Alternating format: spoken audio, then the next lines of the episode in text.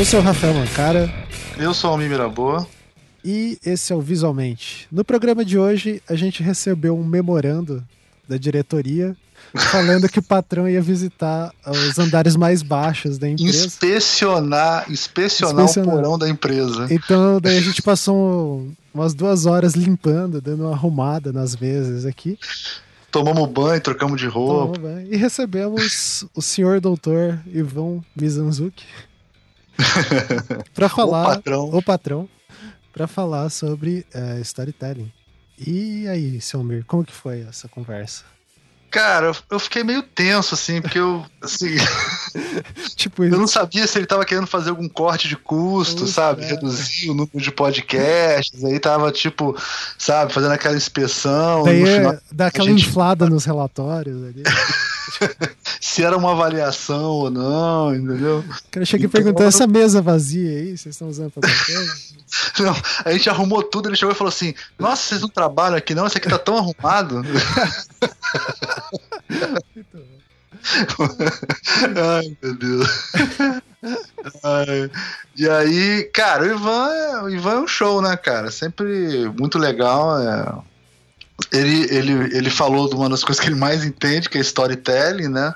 Sim. E foi super didático. Eu acho que, assim, pros, para quem é ouvinte, estudante de design, assim, é super importante ouvir esse programa, sabe, para entender melhor o que que ele, o que que ele, o que que o Ivan está falando quando está falando de storytelling, né, e, e, e a importância disso para quem está trabalhando em várias coisas, né, cara? Assim, desde o jornalismo, é, passando por, pelo trabalho que ele faz no Projeto Humanos, é, como isso pode ser importante para pod, podcast, até, sei lá, sua apresentação que você vai fazer para o seu professor para tentar passar de ano direto, sabe como é que é? é. Como, como, que isso pode ser usado de maneiras diferentes, né? E, cara, isso é bem interessante, assim, porque vamos supor, um aluno de publicidade falar, ah, não, eu vi, me encheram o saco já com o que é storytelling na, na faculdade, tô de saco cheio, já sei o que, que é. Cara, o interessante de ouvir o que o Ivan fala é que, assim, é, o cara, eu acompanhei ele, até entrei na pira junto com ele na época que ele começou a... A gente ficou meio maluco com esse negócio de storytelling. E a gente... É, ele foi muito mais longe que eu, né? Eu meio só vi um pouco, assim, e desencanei. Mas é, o, esse arcabouço aí teórico, o cara foi muito a fundo de ver coisas e etc. E daí ele não fica nos. Por exemplo, você tem os autores básicos aí de storytelling e etc. que a gente tem em português. Mas ele foi a fundo de ver como que os caras do podcast ou então de rádio estão fazendo. Então ele tem ele tem uma metodologia ali, uma técnica que tem nos cursos dele lá. Cara, é muito efetiva, assim, e que nem o Almir tava falando, não só para é, sei lá, fazer um podcast, fazer um roteiro e etc. Mas, cara, isso é o que eu mais vejo nos alunos. Eu dava isso na aula de direção de arte, que eu, quando eu dava essa disciplina. Que, assim, uh, aluno de design, às vezes, ele se mata na apresentação, cara. O cara tem um projeto fantástico e, e, não dá tom na. Às vezes, às vezes não. Eu, normalmente. Eu, eu né? quis ser eufemista. Normalmente. normalmente. Inclusive já começa assim, olha, eu queria primeiro dizer que não deu tempo de fazer. Começa pedindo desculpa, né? é, né? Eu, o primeiro erro mais básico que você nunca pode fazer é pedir desculpa no começo da apresentação. Em vez de, em vez de mostrar assim, ó, como que foi construído o negócio, tipo, uhum e pra, pro cara achar, porra, aí que o cara brilhou, né? Então, é. assim. E aí que tá, né? Tipo, isso tem muito a ver com design, porque assim, é construir, de uma certa forma, é construir um discurso, né? Tipo, elaborar e fazer a sua é, audiência construir junto contigo. Mas também é, no design a gente faz isso o tempo todo, que é, só que da forma visual, né? Eu tô falando de design gráfico, né? mas nos outros designs aí, imagina que. Mas também tem narrativo nos Exato, produtos. tem esse é. procedimento, né? Que a gente tá querendo gerar conceito. Então, ouçam aí, e é um realmente um design essencial, né? É um programa de design essencial clássico, assim. É, o... E, e, e, esse programa deve estar tá saindo em agosto, né, cara? Isso. É, então é o seguinte, o patrão ficou maluco. Tá? O patrão, você manda um e-mail pro patrão, ele dá desconto no curso dele. Cara, é. Ele tá desse jeito, o patrão tá piradão, ele assim, tá... tá... Ele chegou lá nervoso, sabe? Batendo nas mesas. O patrão, porra, pirou. O patrão pirou. Então vocês acompanhem lá o, o site onde ele disponibiliza, ou, ou ele, ele, põe isso no próprio grupo, né? O... Isso. No... Quem, então, aproveitando que o Almir citou isso, é, se você ajuda, contribui no Patreon do Anticast, que é o que mantém toda essa infraestrutura, não só do Visualmente, mas de todos os outros podcasts que tem aqui dentro do, da rede Anticast de podcasts, é, você tem acesso a, a Cracóvia do Anticast, que é um grupo lá no Facebook que você recebe informações, discute com a galera. Então você tem acesso a esses descontos também do, nos do curso do, Ivan, é. é. O ele tá, dando, ele, tá, ele tá dando descontos bons agora, Isso, viu? exatamente.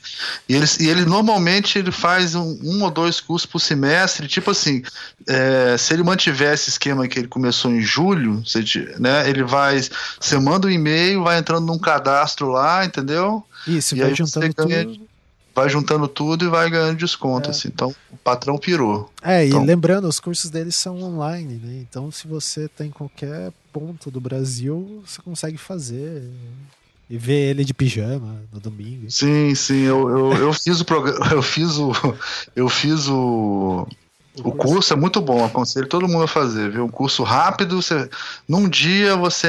É, é a melhor sensação que tem. Você faz o curso, no final do curso, porra, aprendi alguma coisa. Sabe como é que é? Então é. é é, é, bem legal. E aquilo que o Ankara falou antes, né? Como se ele pegasse várias metodologias e compilasse, assim, é bem interessante. É, e ele constrói uma forma própria. E é bem, é bem didático. Pô, Eva. É, é. Enfim. Somos fã do, do patrão. O patrão é muito bom. E, é, bom, além disso, a gente aqui tem é, outras coisas acontecendo. Eu imagino que já deve estar tá saindo, ou deve estar para sair a nova temporada ali do Entre Letras. A nova temporada, né? Como se já tivesse tido uma.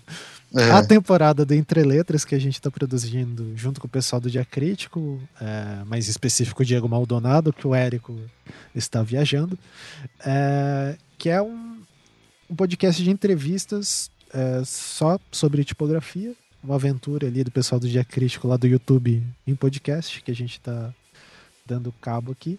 Uh, também outras coisas que a gente está apoiando é no âmbito da tipografia. É o, é o dia tipo Curitiba, uh, dia 30 de setembro, então tá quase acontecendo aí.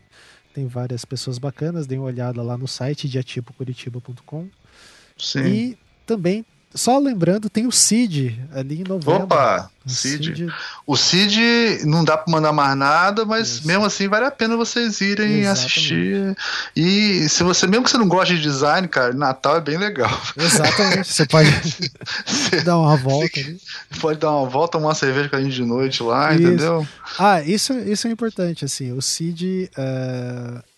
Ah, parece coisa chata, a gente já falou um monte disso no passado, mas, cara, Uh, dos eventos de design, assim, o CID é um que eu acho que o Almir também, né? É um que a gente sempre faz força para ir, porque. Sempre vai, é, sempre vai, sempre é, tá lá. A qualidade do, do que é produzido lá é muito legal, então. E é uma oportunidade de encontrar várias pessoas bacanas. Teve um CID, isso eu não contei ainda, mas teve um CID que para mim foi histórico, eu enquanto aluno. várias pessoas que eu citei ao longo da vida, reunidas numa sala discutindo sobre é, história do design, que tava Guilherme Cunha Lima, Edna Cunha Lima, é, Priscila Farias, é, Lia Mônica, entre outros. Que legal. Da galera legal. que eu lembro, assim. É, cara, discutindo história do design, só que assim, são os pesquisadores, sei lá, tipo, dos, é a galera que fez a história galera do design. Galera top, né? É. é. Então é, é, muito bacana. O Cid consegue proporcionar essas coisas pra gente, então. E você ainda vai poder com comer camarão e, e lagosta barato, então. Tá Exato. Tá... E se por acaso vocês verem eu comendo camarão, pode ir no meu velório. No dia, eu, eu também tenho energia camarão, É, então, engraçado. É. Isso, isso faz parte. Provavelmente o Ricardo não. Polaramine, toma, come camarão, toma polaramine. Tomando corticoide na veia e comendo camarão. como. Pode Bom, parar. Então, vamos é lá. Dê uma olhada ali, cid2017.com.br, acho que é o site. Se não, procurando. Cara, procura no Facebook. Tem informação. Agradecimentos ao Felipe pelo grande trabalho. Exato. é, que não ganha todo o dinheiro do Patreon, sempre bom lembrar. Então, é isso. Fiquem aí com o programa. Mais uma introdução gigante. A gente tá querendo cada vez mais aumentar as introduções. É, a gente tá tentando fazer um programa que é uma introdução né, Exatamente. da nossa experiência. Valeu. Falou. Fiquem com o programa.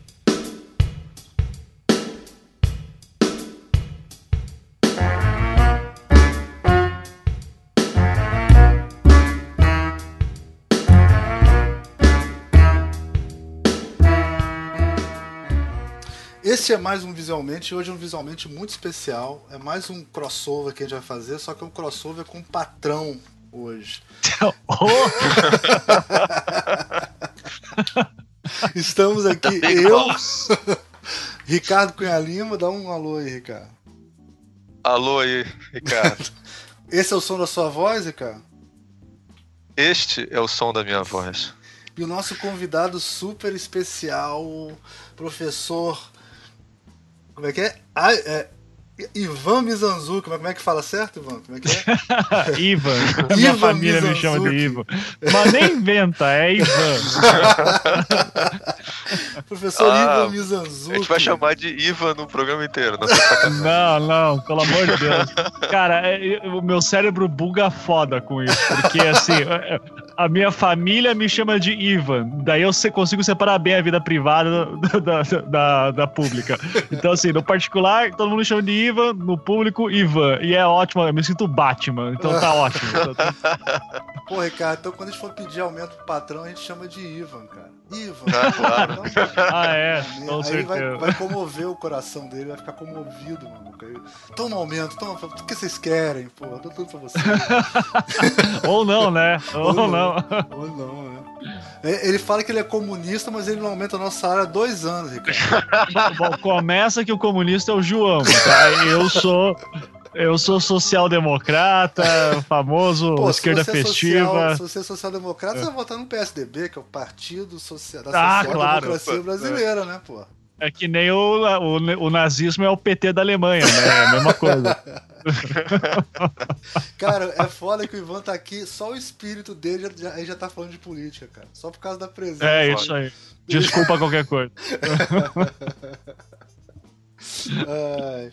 Bom, e a ideia hoje é, já que o Ivan é um grande especialista né, em storytelling, e uma coisa que a gente tem tentado fazer ultimamente é fazer uns programas assim para falar das, do design essencial, assim, de coisas que um designer precisa conhecer para melhorar o trabalho dele, né? Falei, pô, vamos chamar o Ivan que inclusive eu já fiz o curso do Ivan, pô. Então, É, meu uma honra. Uma, uma honra ter tido você como meu aluno e uma honra estar aqui. Pô, que ótimo. É, então vamos vamos começar, já que quase ninguém conhece o Ivan, né? A audiência do, do podcast dele é pequena, eu vou ler aqui, ó. O pessoal precisa né, acompanhar fazer- melhor a carreira. É, pois é, a gente precisa, tá precisando divulgar. Ele, ele é. Aqui eu tô lendo o perfil dele no, no Twitter, tá? Tá aqui, ó. Aham. Ivan Mizanzuki, arroba Mizanzuki, professor, jornalista, host do podcast do Projeto Humanos, interessado em política, religião e atividades online do Estado Islâmico. Cultura Isso. inútil também. Então, deixa eu, primeira pergunta é a seguinte: o design tá dentro dessa cultura inútil aqui, né, Ivan? Com certeza. É. Foi o que sobrou. Eu acho que nem, nem pra isso daqui a pouco, viu? Não, cara, eu, eu saí do mercado de design há muito tempo. Então, assim, falar que eu sou designer, eu, eu acho sacanagem. Eu, eu faço hoje jornalismo. Não, tem, não, não dá pra ah, falar outra coisa. No máximo, sou professor, pesquisador também. É, dou aula de história do design e tudo isso, mas não, não sou designer mais. Não consigo mais viver como isso. É, é, essa coisa também é, é engraçada, porque eu já falei isso milhões de vezes, eu vou falar de novo. É, a nossa formação, cara, não necessariamente é a nossa profissão, né, cara? Isso é muito doido, né? É como se o cara que se forma em engenharia, ele é presidente da Coca-Cola e, e ele se apresenta como engenheiro, né? Ele é primeiro ele é presidente da Coca-Cola, depois que ele é engenheiro, né? uma É, coisa- é que é aquele negócio, né? Se engenheiro, se o design tivesse o mesmo estatuto, o status do engenheiro, né? até daí até- ainda, né? Até diria assim, não, porra, Ivan Mizanzuki, designer, sabe? Porra, é, ó, esse cara aqui é designer, porra. Vamos fazer o café direito pra ele, passa o café novo aí. Não é o caso, né? Designer é o famoso. O que que você faz mesmo? É, você faz interiores? Você faz moda? O que que você faz? Então, Não. E, e infelizmente, como não era nada disso, eu dizia, ah, não, cara, vá a merda. Então, que- não, não- sou designer, sou professor, e é isso aí. Não, hoje foi foda. Eu tava voltando com a minha mulher de carro, né, cara? A minha mulher falou assim: Ah, eu não sei como é que essas pessoas fazem cirurgia plástica em qualquer lugar, sei lá o quê. Falando essa coisa de cirurgia plástica, né? Eu falei assim: Que, que- que história é essa, Rosana? Que cirurgia plástica?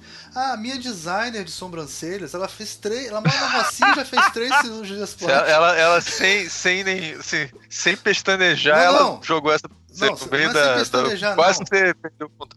Não, a mulher é design de sobrancelhas, cara. Ué, entendeu? Só isso, É. acabou. Não tem mais o que É. discutir. É, é, e, eu, e eu, hoje em dia, eu digo, quer usar design de sobrancelha, usa à vontade. Assim, se o design no Brasil tá essa merda que tá, a culpa é dos designers, então eu quero mais que se exploda mesmo. É, Eu acho que Eu um tô- programa que tem que gravar, ah, eu acho que esse é mais pra fazer no anticast, que é o sobre design inteligente, cara. Esse tinha que fazer, cara. Esse tinha que fazer. Ah, esse é divertido. esse tem que fazer um o design dia. um inteligente, cara. Um dia tem que fazer. Tem que ser no anticast, esse design É, inteligente. isso. Daí você fala, ó, eu me formei em tal lugar, eu sou designer, sou inteligente, design É. inteligente. Mas outros que se formaram eram designers burros, entendeu? Mas eu sou, no meu caso, eu sou inteligente.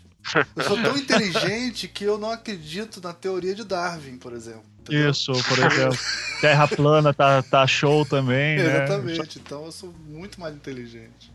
Isso. Ah, Ó, só pra ter certeza, desculpa cortar a pauta aí, ou a introdução, mas o. vou- tá gravando dessa vez, né? Que da última vez, era pra gravar sobre Star Wars. Ficamos falando por uma hora, porra, e daí é assim, foda. porra, não gravou nada. Deu, ah, vai tomar no cu, eu vou dormir. Tchau. Olha só, Sim, Ivan, então- eu vou te contar uma coisa. A culpa é minha, sabe por quê? Porque Ah. eu deixei a responsabilidade com o Ricardo, cara. Então, não, não- É não- verdade. quando, Ah, quando, tá. quando o Ricardo erra, a culpa é minha, porque eu deixei a responsabilidade com ele, entendeu?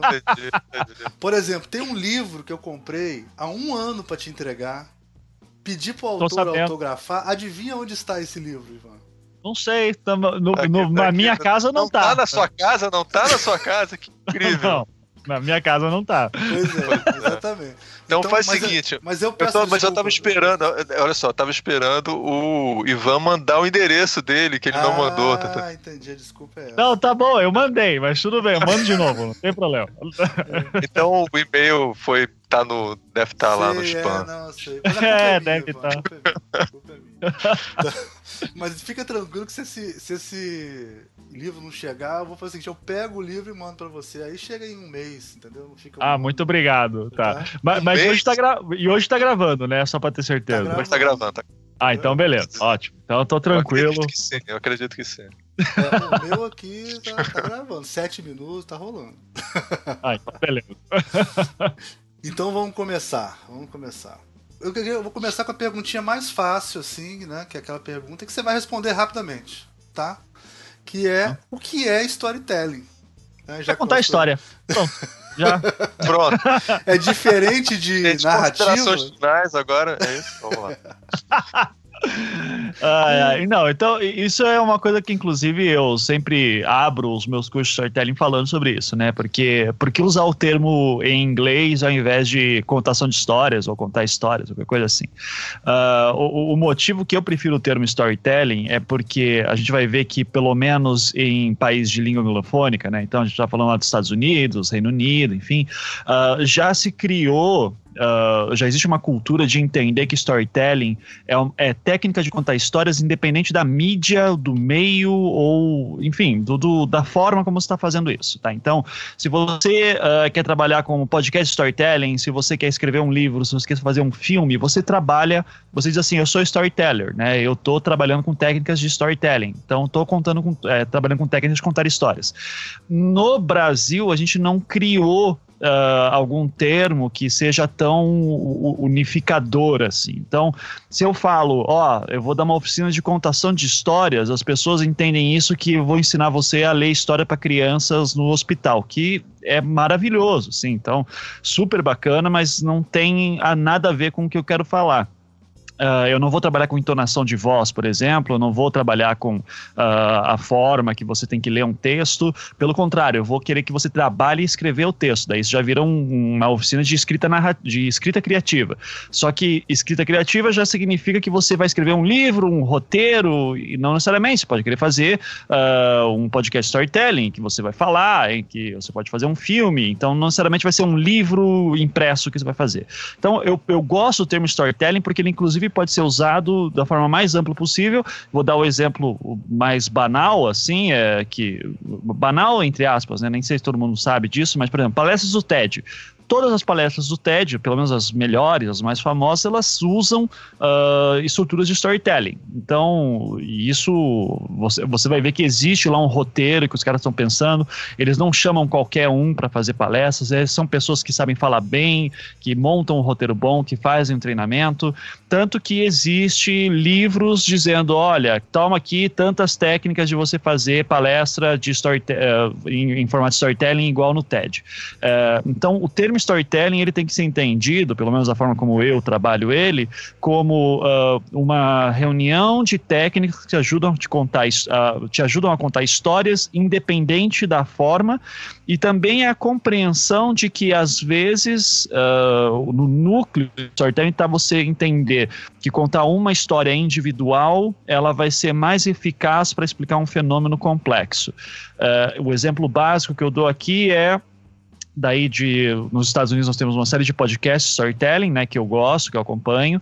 Um deles é o, um dos mais famosos, que é o This American Life, que praticamente você, não é que criou uh, a cultura de storytelling na rádio, porque eles começaram com um programa de rádio, mas o This American Life ele popularizou isso. Eles não necessariamente começaram, mas eles popularizaram essa ideia de fazer notícias em formato de storytelling.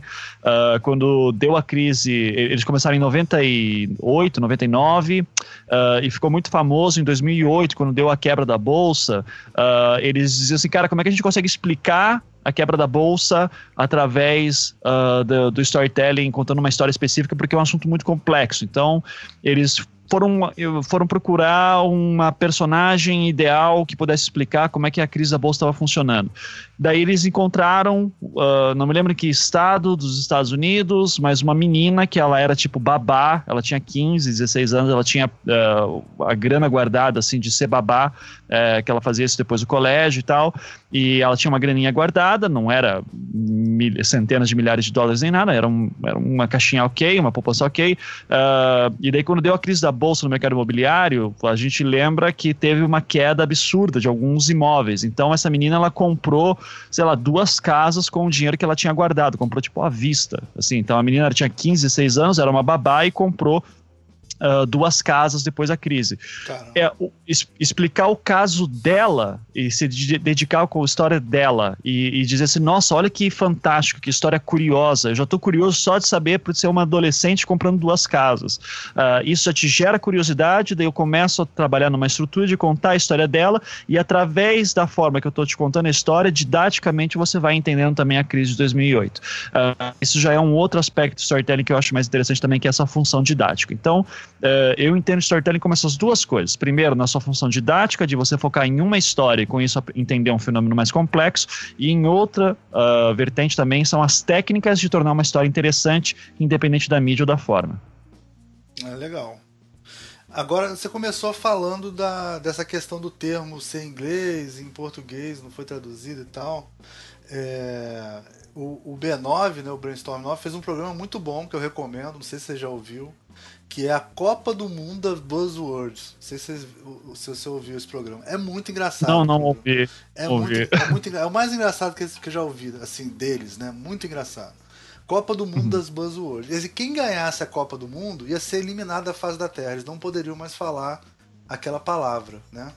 Buzzword, uhum. como é que traduz em, em, português buzzword, Ricardo? Você que é o. Putz, caralho. Zoom, zoom, zoom, eu me lembro é que. palavra da moda, sei lá. Buzz, eu não sei se você lembra, buzzword é, caiu na nossa prova de, de, é, né? de mestrado. De mestrado, mestrado, quando a gente é. fez a primeira vez. Eu acho que Cara, eu botei zoom, lembro... zoom, zoom. Eu botei zoom, zoom, zoom, é... palavra da moda. Eu botei alguma coisa assim. É, hum, são palavras que são muito usadas, né? Não sei. Sim, sim.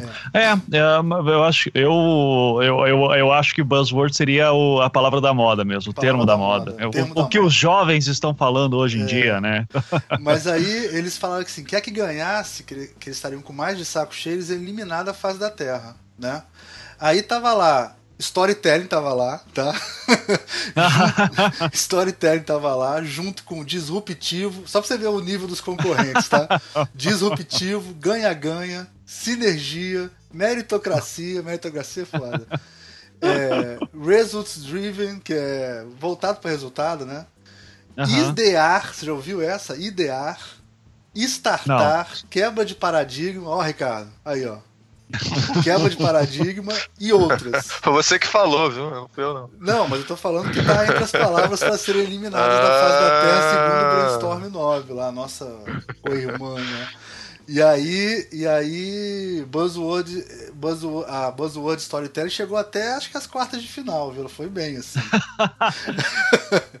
então, esse buzzword, esse buzzword que eles estão falando, né? Que eles são de publicidade, né? Eles são. Né? Isso. Né? E, e, também uhum. tem várias coisas, tem vários, tem várias é, branding storytelling, sei lá, né? Tem umas, umas coisas assim, né?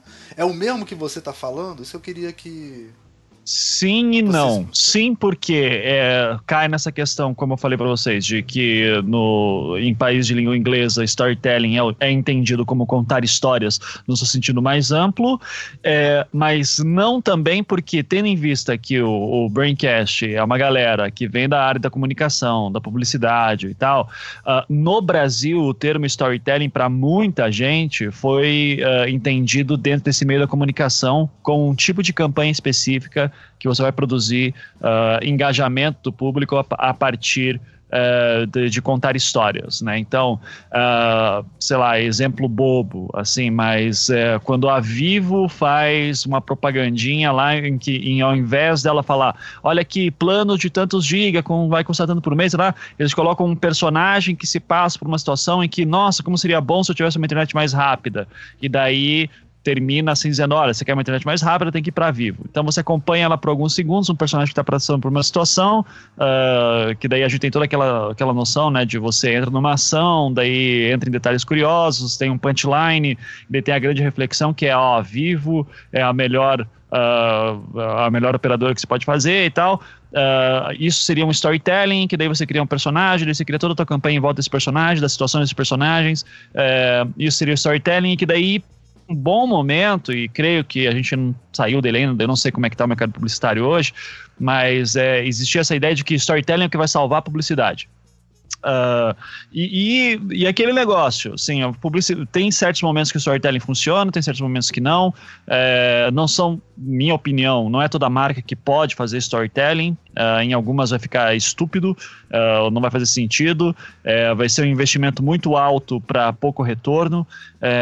mas é aquele negócio, Cannes adora storytelling, né? A gente vai ver um monte de campanha premiada de Cannes, tudo baseado em storytelling. Então, galera que está querendo leão aposta muito em storytelling às vezes para isso, né? Porque é aquela propaganda que às vezes não tem nem no teu país, é um produto dinamarquês qualquer, uh, uma empresa dinamarquesa de seguros. Só que a propaganda deles foi tão boa em formato storytelling que a galera no Brasil está compartilhando no Facebook, sabe? Então, uh, rola essa ideia também de o storytelling ele vai ser a tua marca vai ficar conhecida no mundo inteiro porque essa propaganda pode viralizar é, e não necessariamente quem, quem é o teu cliente final, né? Então, é, é na, na, publicidade no Brasil caiu bastante o, story, o termo de storytelling, é, mas eu reforço, não é só para publicidade. Storytelling pode ser quero escrever um livro. Você pode fazer isso estudando técnicas de storytelling. É, vai ser a mesma coisa. Eu já vi gente chamando de storytelling, por exemplo, Del Valle, suco Del Valle. E eu, hum. eu não considero, vou pegar a tua opinião. Suco Del Valle, aí aparece assim: suco Del Valle, ele é colhido, sei lá, a, a fruta colhida no pé, né? Aí aparece um, um, cara lá colhendo o pé e querendo passar uma ideia que o Del Valle ele é tem uma história por trás daquele produto, né? Mas acho isso tão raso, cara. Acho tão assim. Não é o que você fala durante o curso, assim, sabe? Que é o sorvete dileto dizer que ele é italiano, mas na verdade ele é feito em São Paulo, sabe? Criar uma história é. que veio um cara em 1920 fundou uma sorveteria em São Paulo, quer dizer, inventar uma história, né? Assim, para pass é. passar atributos de qualidade para um produto, assim, eu acho é estranho, né? Isso não seria storytelling. É, né? É, é, só uma coisa que eu queria é. adicionar aqui, que é o seguinte. Só para o pessoal acho, tentar entender o que, que, é isso, né, Ivan? Que é o. Será que quando você está trabalhando storytelling, você tem um certo, um certo nível de informação do que você tem, por exemplo, com uma piadinha de comercial? O cara chega lá, fala uma coisa engraçada sobre cerveja e tal, os caras riem, é um sketch, acabou, e aí compra isso. Storytelling, o cara vai trazer, no meio da, da narrativa dele, ele vai trazer lá um pouco mais de informação sobre aquilo. Faz sentido essa, esse diferencial? Assim? Sim, faz. Só que, e daí aqui eu tenho que começar a falar, porque eu, eu creio que vai ter gente que manja muito de storytelling no mercado publicitário que está ouvindo e que vai ouvir o que eu vou falar agora e vai dizer que eu sou um idiota. Então eu quero, antes de, lembro, de falar qualquer coisa. então, olha quero... só. não, então, eu, quero só. Você tá no lugar certo, só... cara. Que as pessoas sempre é, falam porra, que nós somos idiotas. Você tá no lugar Exatamente. certo. Não, você tá no podcast quero... certo, cara. Sim, não, mas é que eu quero lembrar o seguinte. Não, isso eu tô acostumado, mas é, no Anticast não sabe que a gente recebe lá. Não, então, mas você não, é, não, você não é idiota que nem a gente, não. Vou ficar tranquilo. É, não, porque eu quero só lembrar o seguinte: é, a área da comunicação, do design, da publicidade, tarará, não são ciências exatas. Então, dependendo do autor que você vai pegar, dependendo da, da bibliografia que você conferir, você vai ter definições diferentes. Estou falando óbvio aqui, mas é às vezes tem que falar que, o, que assim, a chuva é molhada e tal, né? Então, estou deixando isso claro. Baseado nisso, então, que não é ciência exata e que as coisas estão sempre em disputa de, de conceitos, enfim, é, eu considero todos os exemplos que vocês deram como storytelling. É, desde propaganda da Havaianas, em que o cara sempre se dá mal quando tenta dar, uh, é, dar, dar, o chaveco na menina, uh, uma, alguma propaganda de cerveja antiga, uh, ou que tem um sketchzinho qualquer, próprio Del Valle, ou Dileto, tudo isso eu considero storytelling. Contudo, Uh, eu tô. Daí, daí tem categorias no mercado publicitário de que não é muito a minha área, mas é baseado na minha pesquisa que eu tô falando. Assim, tipo, eu nunca trabalhei em campanha storytelling, tá? Então, meu objetivo sempre foi outro. Uh, mas assim, o que eu posso dizer, pelo que eu conheço, é primeiro temos que lembrar que storytelling é uma técnica que, assim como o design, né, quando a gente o pessoal fala assim, ah, isso aqui não tem design, geralmente o cara quer falar que o design é ruim. Do tipo, tem design, só que o design é ruim. Ah, saquei. Então, então storytelling pode ser mal feito também. E o que, que gera um storytelling mal feito? Uh, vai ter duas coisas que eu considero uh, essenciais para a gente entender o que, que é quando o storytelling falha. Primeiro, uh, a história foi mal contada. tá confusa, ou é boba, ou sei lá, qualquer coisa assim. É, enfim, o roteiro foi mal feito, foi mal executado, foi mal filmado, foi mal editado, tem algum problema ali na execução dele. A segunda forma, a outra forma também que ele pode dar errado, uh, que daí é de que ele mentiu e ele gerou uma falsa impressão que de, criou grande decepção nas pessoas. Eu vou dar um exemplo que não sei se vocês lembram, uh, já deve fazer uns quatro anos essa campanha, que foi uma campanha da Nokia, uh, que era o Perdi Meu Amor na Balada. Não sei se vocês lembram dessa. Uh, era assim, era um vídeo de um cara dizendo assim, ó, é, só que assim, não falava que era da Nokia nem nada, tá? Era um cara no seu perfil pessoal no Facebook dizendo: Ó, oh, gente, meu nome é Fulano de Tal, eu conheci uma menina na balada ontem, na balada tal, aqui em São Paulo, é, o nome dela era Fernanda, alguma coisa assim, sei lá. Uh, e eu tô apaixonado por ela, eu não peguei o telefone, e eu tô arrependido, eu tô correndo atrás dela porque eu não consigo encontrar. Então, por favor, compartilhem esse vídeo, uh, porque eu quero achar ela tal. E, cara, uh, assim, quem viu o vídeo se emocionou e começou a compartilhar e começou a procurar que nem, uma, que nem loucos, assim, pela Fernanda. Então, tinha gente tentando ajudar, fazendo coletivo. E esse vídeo teve milhões de visualizações, assim, então foi muita coisa. Ô, Ivan, e o cara lançava eu, novos vídeos. Pode Ivan, falar. Eu e Ricardo, a gente é velho, cara. A gente não.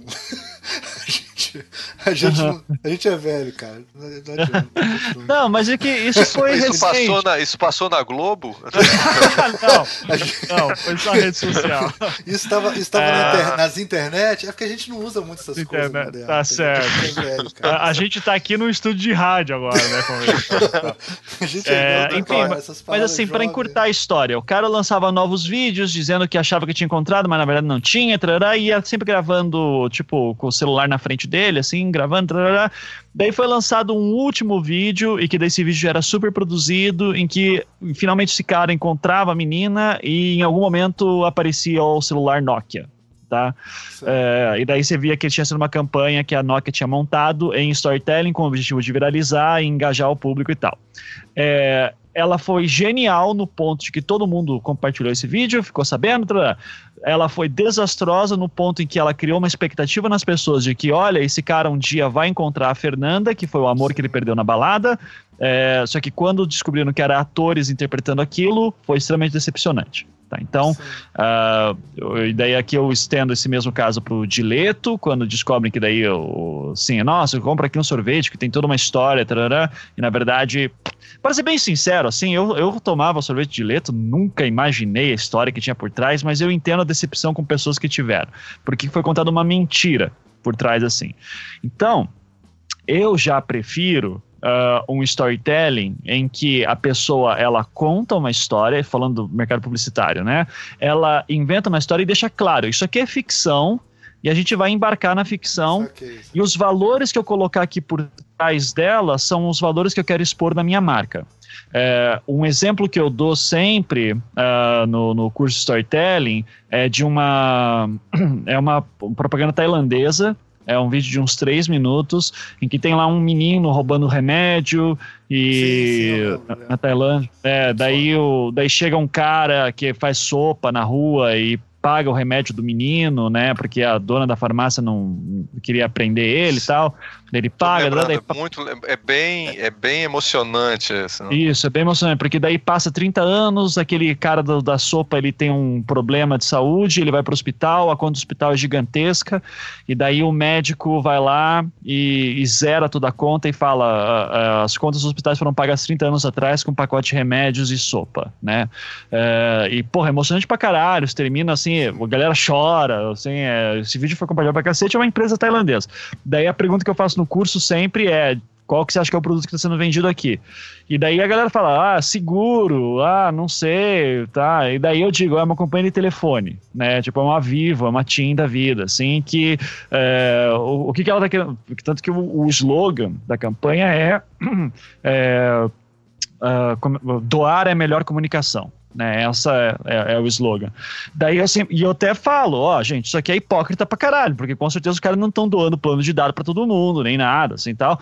Mas é, você, você sabe que é ficção, você sabe que aquilo é montado, você sabe que são atores, contudo, conta uma história que passa um conceito e esse conceito cola na tua marca. E é isso que você quer passar, né? A minha marca, ela pensa em uh, caridade, ela pensa em doação, e de novo, pode ser uma puta de uma uh, hipocrisia, pode ser que seja tudo mentira, mas o resultado é, essa campanha ganhou Cane, ganhou Leão e foi compartilhada no Brasil. Tem um monte de uh, versões dessa propaganda, de uma propaganda tailandesa, que você nunca se importa em saber como é propaganda na Tailândia hoje, uh, só que tem um monte de versão traduzida, legendada em português no YouTube. E isso é um engajamento que eu acho mais interessante. Então, eu não menti, ou pelo menos a minha mentira ela não é, uh, ela não é muito evidente, mas eu contei uma história que engajou, emocionou tal, e a minha marca tá ali no meio. Então, de boa. Eu, eu acho que esse seria um storytelling ideal. Eu, eu me incomodo quando o storytelling é usado com, assim, eu vou fingir que essas pessoas não são atores. É, daí eu considero storytelling mal feito. Sim. É, então eu acho que eu, eu tô vendo bem. A ideia, então. Primeiro agradecer, viu, Ivan, por ter usado um exemplo que eu e o Almir conhecemos, tá? é, tá? Isso daí tá. foi um caralho. Velho, Pô, já, já, obrigado, assim. Continue assim, tá? Por favor. Tá. Mas uh -huh. Cara, mas ó, que então, então tô entendendo, assim, só. É, e eu, inclusive, é uma coisa que... Ricardo, só, só um instantinho. Inclusive, eu tô achando que esse, essa primeira história é mentira, porque Nokia não faz. Eu não vejo o celular da Nokia há mais de 10 anos. Como é que esse, como é que esse negócio aconteceu há 5 anos atrás? Tem alguma coisa errada nessa história, mas tudo bem. É. Depois eu vou investigar isso aí. Celular da Nokia, o último que eu tive, sei lá, foi do, 97, sei lá. Vou até procurar aqui, perdi meu amor na balada. Celular da Nokia, cara, é foda, tudo bem, tudo bem. Uhum. Mas o, o, Era da Nokia, era da Nokia. Tô vendo aqui, 2012. Burro, 2012. Né? Da Nokia em 2012? É, é... Então foi o último uhum. suspiro, cara. Foi, foi, provavelmente. Procura aí, perdi meu amor na balada. É, tanto que, cara, foi pro Procon essa merda. Deu, deu uma merda grande assim na época. Assim. É porque eles já estavam é, desesperados. Então, ninguém mais comprava é, Nokia nessa época, 2012. Estavam tentando tudo, né? Estavam tentando de tudo. Sim, sim. É... é. Mas desculpa. Aí, cara, eu, então a ideia, a ideia me parece, então, Ivan, só pra, né, pra não, a gente derrubar essa ideia de buzzword, que realmente a coisa tem um sentido mesmo como uma técnica, né? É, eu acho que é interessante, você, você tá querendo dizer uma coisa e você usa uma história ou a técnica da história para dizer aquela coisa de uma forma é, mais indireta, talvez. Faz, uhum. Que faz sentido isso, porque é, achei interessante. Tipo, uhum. E a gente usa, é um, obviamente não foi uma técnica que foi inventada agora, mas é uma técnica que agora as pessoas estão vendo potencial para várias coisas, fora da publicidade, áreas que são, usaram isso classicamente. As né? empresas, né? Por exemplo, vamos pegar uma, uma empresa muito querida, muito assim, cara no nosso coração, que é a Rede Globo, né? Uma tem uma ligação emocional muito grande com ela. Os trapalhões. Assim. É, a Rede Globo, ela nos anos, eu não vou saber a data agora, mas isso está escrito no livro do Werneck Sodré, né, História da Imprensa do Brasil. Quer dizer, é uma, é uma digamos, tem alguma respeitabilidade, né? Assim. E uhum. aí ele fala lá, narra que nos anos 50, não sei se foi na época de Getúlio, não me lembro agora da data, mas a, a o jornal o Globo fez um acordo, né? O, o, o Roberto Marinho fez um acordo para não pagar imposto para sob papel com o governo. Então o governo fez com que o, o jornal Globo fosse isento de papel e, e não sei quem está ouvindo, mas papel é tipo assim, metade do custo de qualquer impresso normalmente, assim, sabe? E jornal o, pessoal não é tão, o pessoal não é tão jovem que não sabe mais o que é papel, não. Você não, mas não sabe que, o, que o custo do papel é. O custo do papel num jornal é tipo 50% do custo do jornal. É, certeza, é, Ou certeza. mais. E aí, você imagina você ter um desconto de 30% no imposto, né? Do papel. E o, ele fez isso para apoiar politicamente. Se eu não me engano, foi a ditadura Vargas, cara. Não me lembro mais. Tem que ver a data certinha. Então foi antes. É... Cara, isso foi totalmente apagado da história da, da Globo, né? Isso não aparece em lugar nenhum. O único lugar que eu li isso foi nesse livro do Werneck Sodré, que é super respeitado, né? E tal. E nego só conta lá que o Roberto Marinho era muito inteligente, muito sei lá o quê. Quer dizer, as indústrias também, como diria o Bernard Shaw, toda grande fortuna tem um grande crime por trás, né? Então essas empresas elas apagam da história, né? Essa, esses momentos em que elas fizeram coisas absurdas, né? Que fizeram coisas. Isso, isso é um tipo de, de criação de uma narrativa, não é storytelling, né? Mas, mas é, uma, é, uma, é, uma, é gerar uma narrativa que não é exatamente fiel à verdade, mas atende bem a, a não sei se é que chama de storytelling isso. Ou... Eu, eu acho que assim toda todo exercício de se contar qualquer história é storytelling, tá? É, só que eu posso fazer isso de uma forma ficcional, eu posso fazer baseado em fatos reais, eu, e quando eu falo baseado em fatos reais, eu estou entendendo aqui que o fato real não existe, existem interpretações. O fato é alguém morreu, é, é, se essa pessoa era justo ele morrer naquele momento ou não, já cai no campo da interpretação. É, eu vou dar o exemplo aqui mais recente da eleição do Trump, quando o Trump ele tentou vender a imagem de que ele era um cara que enriqueceu com esforço próprio. Sim. Isso. E ele falou assim: não, eu, eu era um jovem, eu criei o, um negócio e eu pedi um pequeno empréstimo para o meu pai de um milhão de dólares. Sim. E com isso eu transformei um em um bilhão. É, e isso na cabeça dele é, faz perfeito sentido. E, e, por incrível que pareça, de fato, se transformar um milhão em um bilhão é uma grande coisa. Naquela época, um milhão era muito mais do que vale hoje. Mas enfim, uh, ou seja, ele está contando a verdade, ele de fato acha que isso passa alguma lição de que olha só como eu sou foda, porque eu já comecei, eu só comecei com um milhão na cabeça dele, faz perfeito sentido isso. A forma como ele vai contar isso não cola muito, mas o eleitorado do Trump disse: ah, foda-se, eu gosto dele por outros motivos. Então, ganha a eleição mesmo assim. Então não tem. Uh, a gente tem que entender às vezes assim que um storytelling mal feito não necessariamente vai ser o fracasso de alguma coisa. É, pelo menos se a gente está falando de fatos históricos, que nem que você falou agora. Agora, Globo, quando vai. O Roberto Marinho, quando quer contar a sua história, ele vai parar isso aí de lado, né? Dando outros exemplos assim de empresários. Isso é muito comum no, no, ramo empresarial, né? O cara quer contar a história de sucesso dele, de como que ele ganhou o primeiro milhão dele. Ele vai falar, eu montei uma empresa, ninguém tinha pensado nisso, e daí eu fui lá e eu venci, é. eu trabalhei, Daí eu sempre me pergunto, tá, você, eh, quanto é que você pagava para os teus funcionários, né? Assim, você pagava tudo certinho, é, era tudo carteira assinada, direito trabalhista, FGTS, né? E, e, às vezes, assim, meio que não importa muito na cabeça do cara, porque não, mas eu vim aqui, eu ganhei, eu tive Exatamente. essa ideia, eu assumi riscos, e, e daí ele tá pagando essas partes da história. Veja, a, a, a narrativa dele não deixa. É, é, é, mas a história dele não deixa de ser verdadeira por causa disso, entende? Mas, mas é. essas grandes famílias aqui do Brasil, muitas delas eram. É, tinha um navio negreiro, entendeu? Trazia escravo no navio negreiro, vendia carne humana, entendeu? É, era coronel lá que tinha é, engenho de cana-de-açúcar. Essas famílias tradicionais, antigas, muitas são. É isso. Se você for correr atrás no, na história, vai ter isso. Só que isso é totalmente é, obliterado, né? Você some, né? Você não, você não vê essa história. Né? Não, mas ainda assim, mesmo que seja bem conhecido, cara, tem nazista até hoje. Eu quero lembrar isso, sabe? É, as pessoas sabem muito bem o que aconteceu no nazismo e tem nazista até hoje. E tem os caras que dizem que o Hitler não era tão ruim assim, que o nazismo não era tão ruim assim, é, ah, que não morreu tanto judeu assim, ah, não foi bem assim que judeu morreu sabe? Então é, é, um pouco complicado assim a gente querer bom senso das pessoas, é, sabe? Ó, oh, toque a verdade, foi isso que aconteceu. A pessoa diz, foda-se.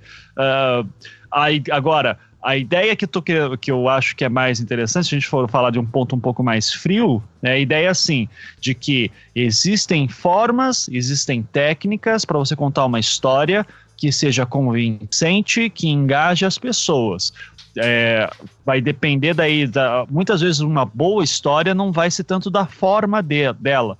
Pode ser uma história extremamente simples de um cara indo comprar o pão na padaria. Mas se ela for contada da maneira certa, se o storytelling estiver bem aplicado, você vai ficar interessado nela. Isso que eu acho mais interessante. Na boa, eu acho que ninguém se emociona ouvindo a história de vida do Roberto Marinho. Mas todo mundo quer saber como que o Ricardo Marinho ficou rico, porque eu quero ficar um dia também sabe? Então, eu, eu, acho que é mais provável isso. É, daí depende do, do que, que você está querendo contar, o que, que você está querendo ao contar a sua história.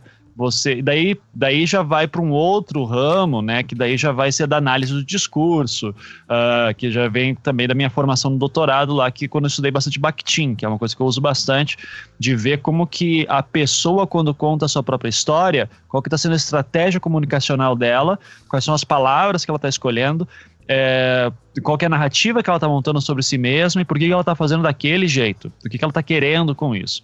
Bom, colocando no design, por exemplo, por que que, e é bem minha tese de doutorado, uh, por que que o Volner volta de UME para o Brasil no final da década de 50 e começa a falar eu criei o primeiro escritório de design no Brasil. Sim. Eu fui o primeiro designer tal. Design no Brasil começa com a ESG, que eu ajudei a formar baseado na escola de Ume, porque foi lá que ele criou. O que, que ele está querendo quando ele coloca isso, sabe? Por que ele está escolhendo essas palavras?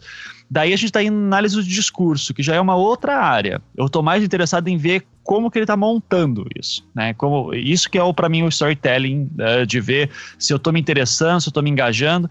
Eu, eu, eu, conto no meu curso sempre, eu, uh, uh, se você estudar as técnicas de storytelling, é você querer criar, escrever aquele livro em que a pessoa tá lendo e ela tá grudada e ela tá dizendo assim, cara, só mais uma página, só mais uma página, só mais uma página. Ela tá morrendo de sono, mas ela tá querendo passar para isso.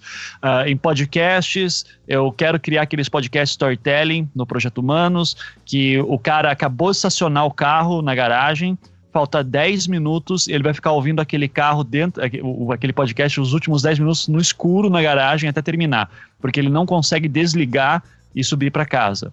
É, eu quero fazer aquele filme em que o cara tá louco para ir no banheiro, mas ele tá se segurando, quase mijando nas calças, porque ele não quer perder o que tá acontecendo, ele não quer nem dar pausa se ele estiver vendo em casa. Então, o storytelling para mim é muito mais um engajamento de atenção, de envolvimento e, e de fazer com que isso se torne interessante para quem está vendo, né? Que a pessoa fique extremamente entregue à história que você está contando. Eu acho que isso é, é você buscar um bom storytelling.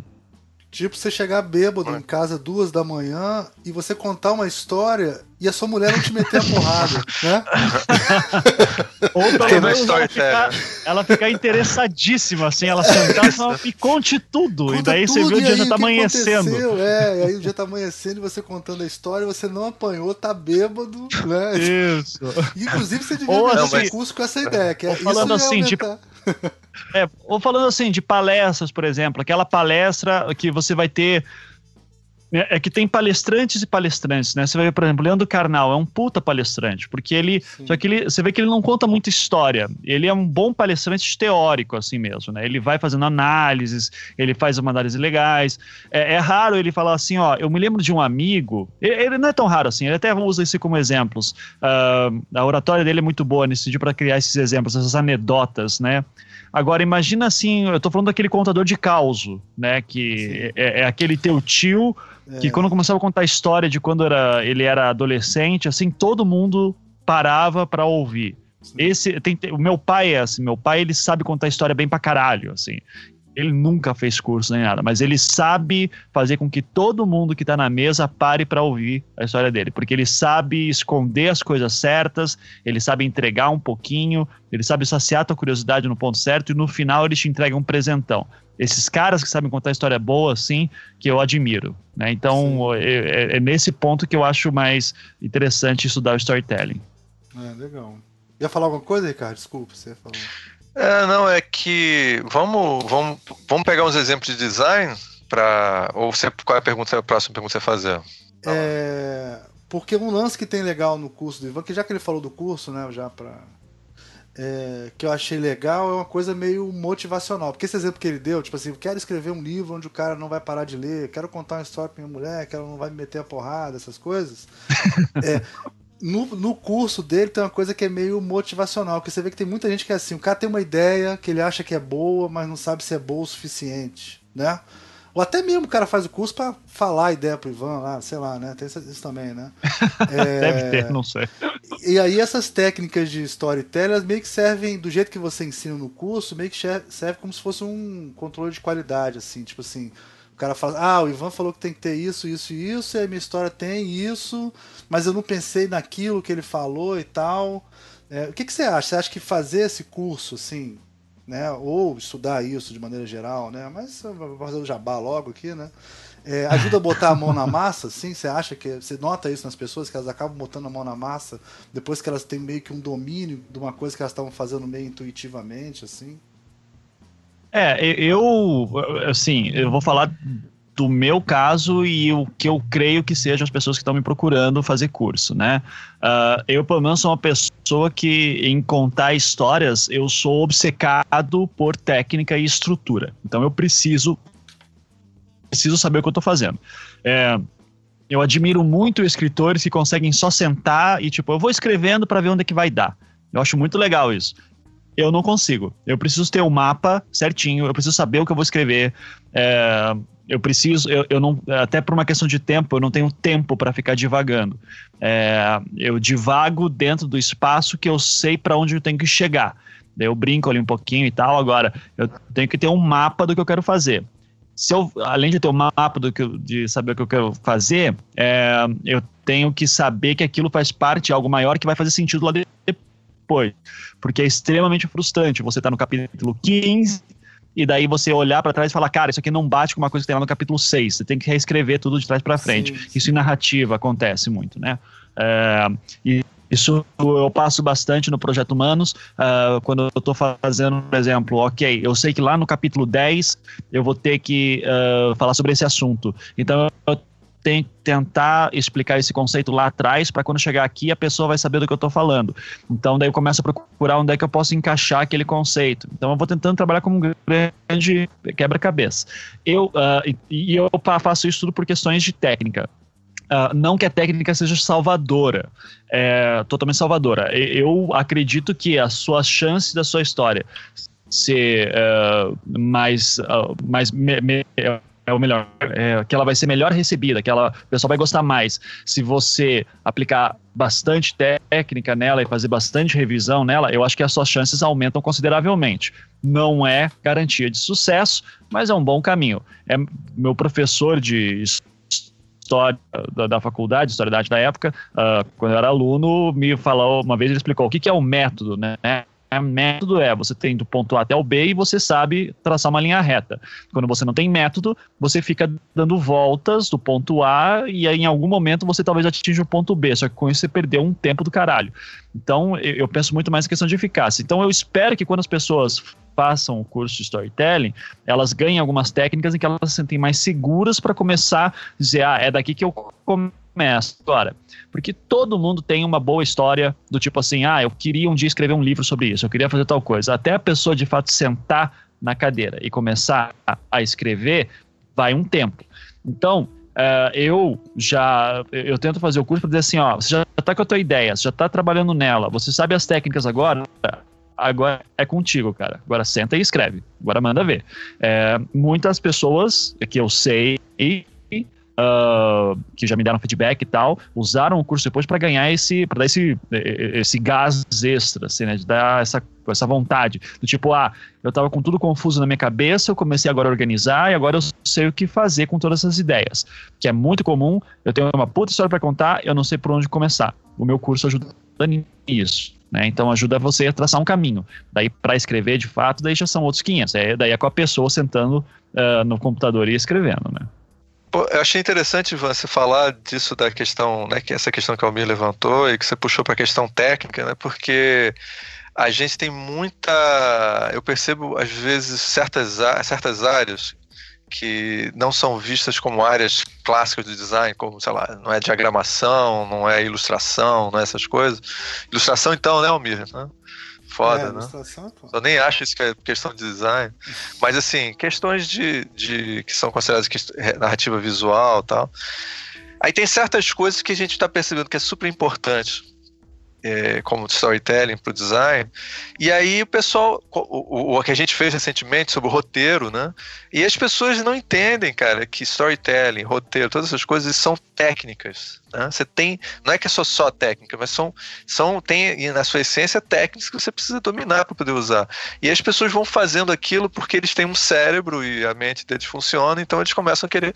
Então acho que isso é um, é um problema, né? É sério que eu tenho percebido quando um designer é perceber que existem algumas é, questões que não estão sendo consideradas é, como questões técnicas para serem estudadas. Assim.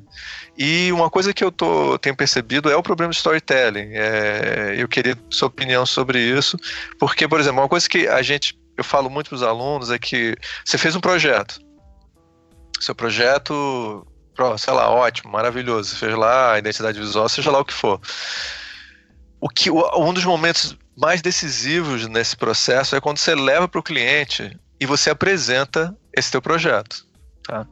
E uma das técnicas, muitas vezes utiliza, podem ser utilizadas, exatamente as técnicas narrativas para você poder é, apresentar aquilo, para você poder conversar com as pessoas sobre aquilo.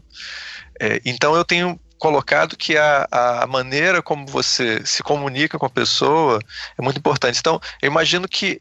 É, e isso é uma coisa que a gente não, praticamente não discute no curso de design. Como é que você acha que o storytelling pode contribuir, ou será que dá para contribuir nesse tipo de situação? Dá, e inclusive eu acho que todo designer tinha que estudar melhor técnicas de narrativa, storytelling, enfim. Uh, eu, no, nas poucas matérias que eu dou para curso de design, eu geralmente falo para a galera assim: ó, vocês vão apresentar trabalho com soluções de algum problema que eu passei para vocês, uh, vocês têm que ser capazes de me encantar. Uh, vocês têm que fazer de um Perfeito. jeito a apresentação em que eu você vai mostrando que eu tenho um problema que esse problema ele funciona assim, assim, assado. Você vai olhar para esses problemas de formas que eu nunca olhei. Você vai fazer um diagnóstico muito melhor porque você é um profissional da área. E quando você me passar a tua solução, eu já vou estar tá vendo que você conhece, você me conhece melhor do que eu conheço a mim mesmo. E quando você me passar essa solução, vai ser a solução ideal não significa que é a ideal, uh, mas que você vai construir a narrativa como se fosse a ideal. Uh, e você vai fazer isso embasado e vai fazer de um jeito que me encante ou que me seduza, né, para usar o termo mais, uh, mais baudrillardiano, assim. Uh, você vai me trabalhar no campo da sedução, no sentido de que você vai me tirar para dançar, você vai me dar um, um, chamego e daqui a pouco a gente vai estar tá na cama juntos com seu excelente solução que você vai trazer para mim.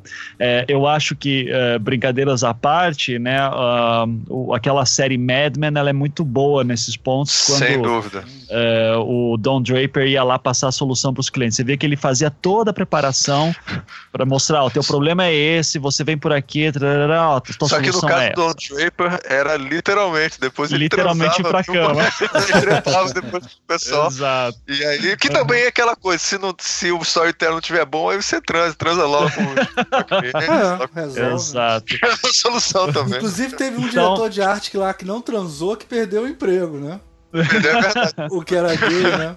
Não transou, uh, então, e, e, assim, eu, eu, lembro muito nessas horas de um, um dos melhores designers que eh, eu já conheci, né, que estudou comigo e tal, e hoje em dia ele está em São Paulo, Renan Molim, já participou do Anticast no, no início, assim, tal. Uh, e o Renan, assim, assim, desde a época da graduação, você já sabia que o cara ia ser foda. É, eu, eu, dizia para ele, Renan, você ainda vai ser um designer que a gente ainda vai discutir em sala de aula, né? Uh, e ele está no caminho para isso, o cara é bom, e, e, uma das coisas assim que ele falava para mim é, depois que ele já tinha escritório próprio e tal, ele dizia: cada vez que, a cada mais tempo que passa, eu percebo que design é gogó.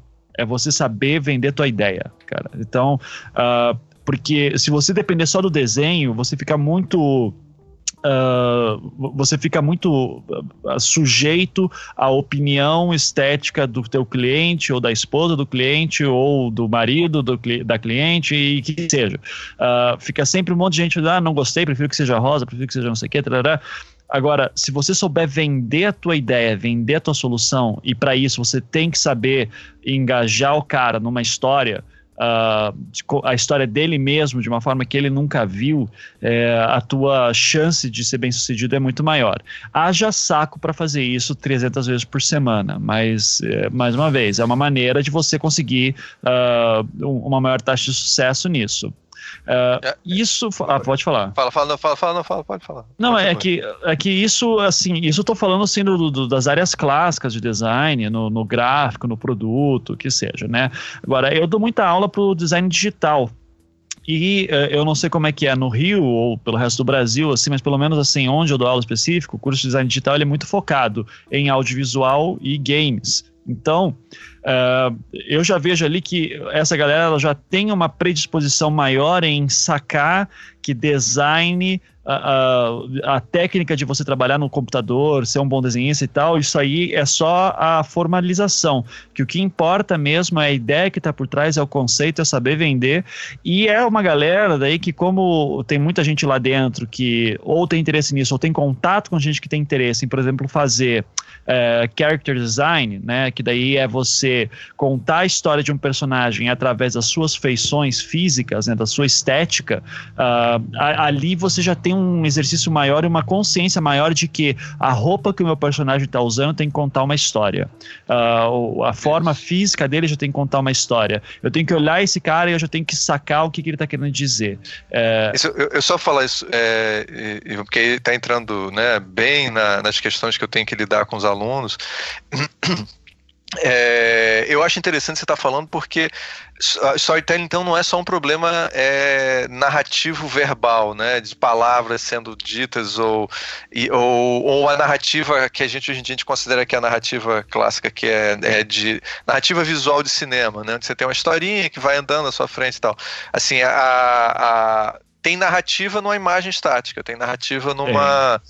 numa ilustração, tem narrativa na roupa, tem narrativa no, no ambiente, quer dizer, ente, ah, só que para isso você precisa entender como, como, é, como é que você monta uma narrativa, né? No fundo, você precisa entender como é que você conta uma história para você contar qualquer tipo de, de narrativa. É Sim. isso? Você tem que ver, você vai olhar uma fotografia, ela conta uma história, você vê a pintura do, do Chan uh, nu descendo a escada, que é uma pintura abstrata, uh, existe uma história, existe um conceito, é, ela pode ser uma pintura estranha em primeiro momento, e eu sempre brinco que a arte moderna é uma grande piada interna que alguém tem que te explicar, senão você fica fora da rodinha, sem né? Dúvida nenhuma, sem dúvida. Perfeito. Mas, mas, quando você entende, por exemplo, o que, que o Kandinsky estava fazendo com cores e formas, e você começa a olhar música, né? E você percebe que o cara está contando música, ele está pintando música, e você começa a ver as melodias, e você começa a ver uma história sendo formada ali dentro também. Então, a história ela pode trabalhar num campo bem abstrato também, né? E ela pode trabalhar também, e aqui a gente vai para um campo um pouco mais imaginativo, especulativo, mas que daí depende muito do receptor específico, né? Uh, mas, por exemplo, Uh, e daí de novo vem essas memórias do meu pai, assim. Meu pai tá vivo, mas aqui são memórias de infância, né? Uh, de a gente tá andando na rua e daí, sábado de manhã, calçadão da Rua 15 aqui em Curitiba, geralmente tem muita gente, né? Uma rua de comércio grande, assim. E daí, gente pra caralho. E daí, meu pai apontava assim, dizendo: o que, que essa pessoa tá fazendo aqui? Qual é a história da vida dela? E ele falava isso como uma piada, né? Do tipo, por que, que essa pessoa acordou hoje de manhã e disse: hoje eu vou passar na Rua 15 para fazer tal coisa? É, esse exercício de você olhar uma pessoa e de repente pensar qual é a história de vida dessa pessoa, quem será que ela é, onde é que ela estudou, o que, que ela quer ser quando crescesse, que decepções que ela teve teve na vida? É, sabe, qual que foi o primeiro amor? Será que ela foi traída? Será que ela traiu? Será que ela tem frustrações? Será? E você começar a. a, a, a que, eu, que eu acho que é uma coisa básica do designer, que todo designer tem que ter, acima de saber mexer em softwares ou saber de história, né? designer tem que ser curioso. E tem que ser curioso a ponto do tipo, se não tiver, se eu não conseguir as respostas, eu vou inventar.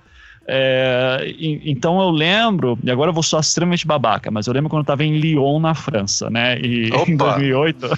e, e daí Lyon Uh, Lyon é uma cidade assim que ela tem a parte velha e a parte nova, né? Corta, uma, uh, corta um rio assim a cidade. Então daí você tem a Ville Lyon, que é a velha Lyon.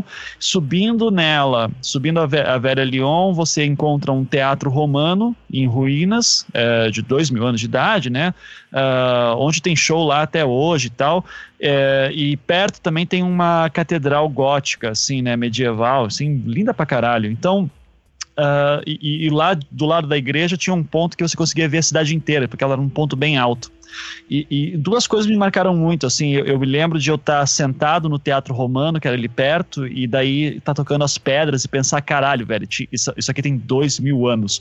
Dois mil anos atrás alguém pegou essa pedra, colocou aqui. É foda. Uh, é. Quantas pessoas que vieram aqui, sentaram nesse mesmo lugar que eu tô, quantas que morreram aqui, quantas que tiveram primeiro beijo aqui, enfim.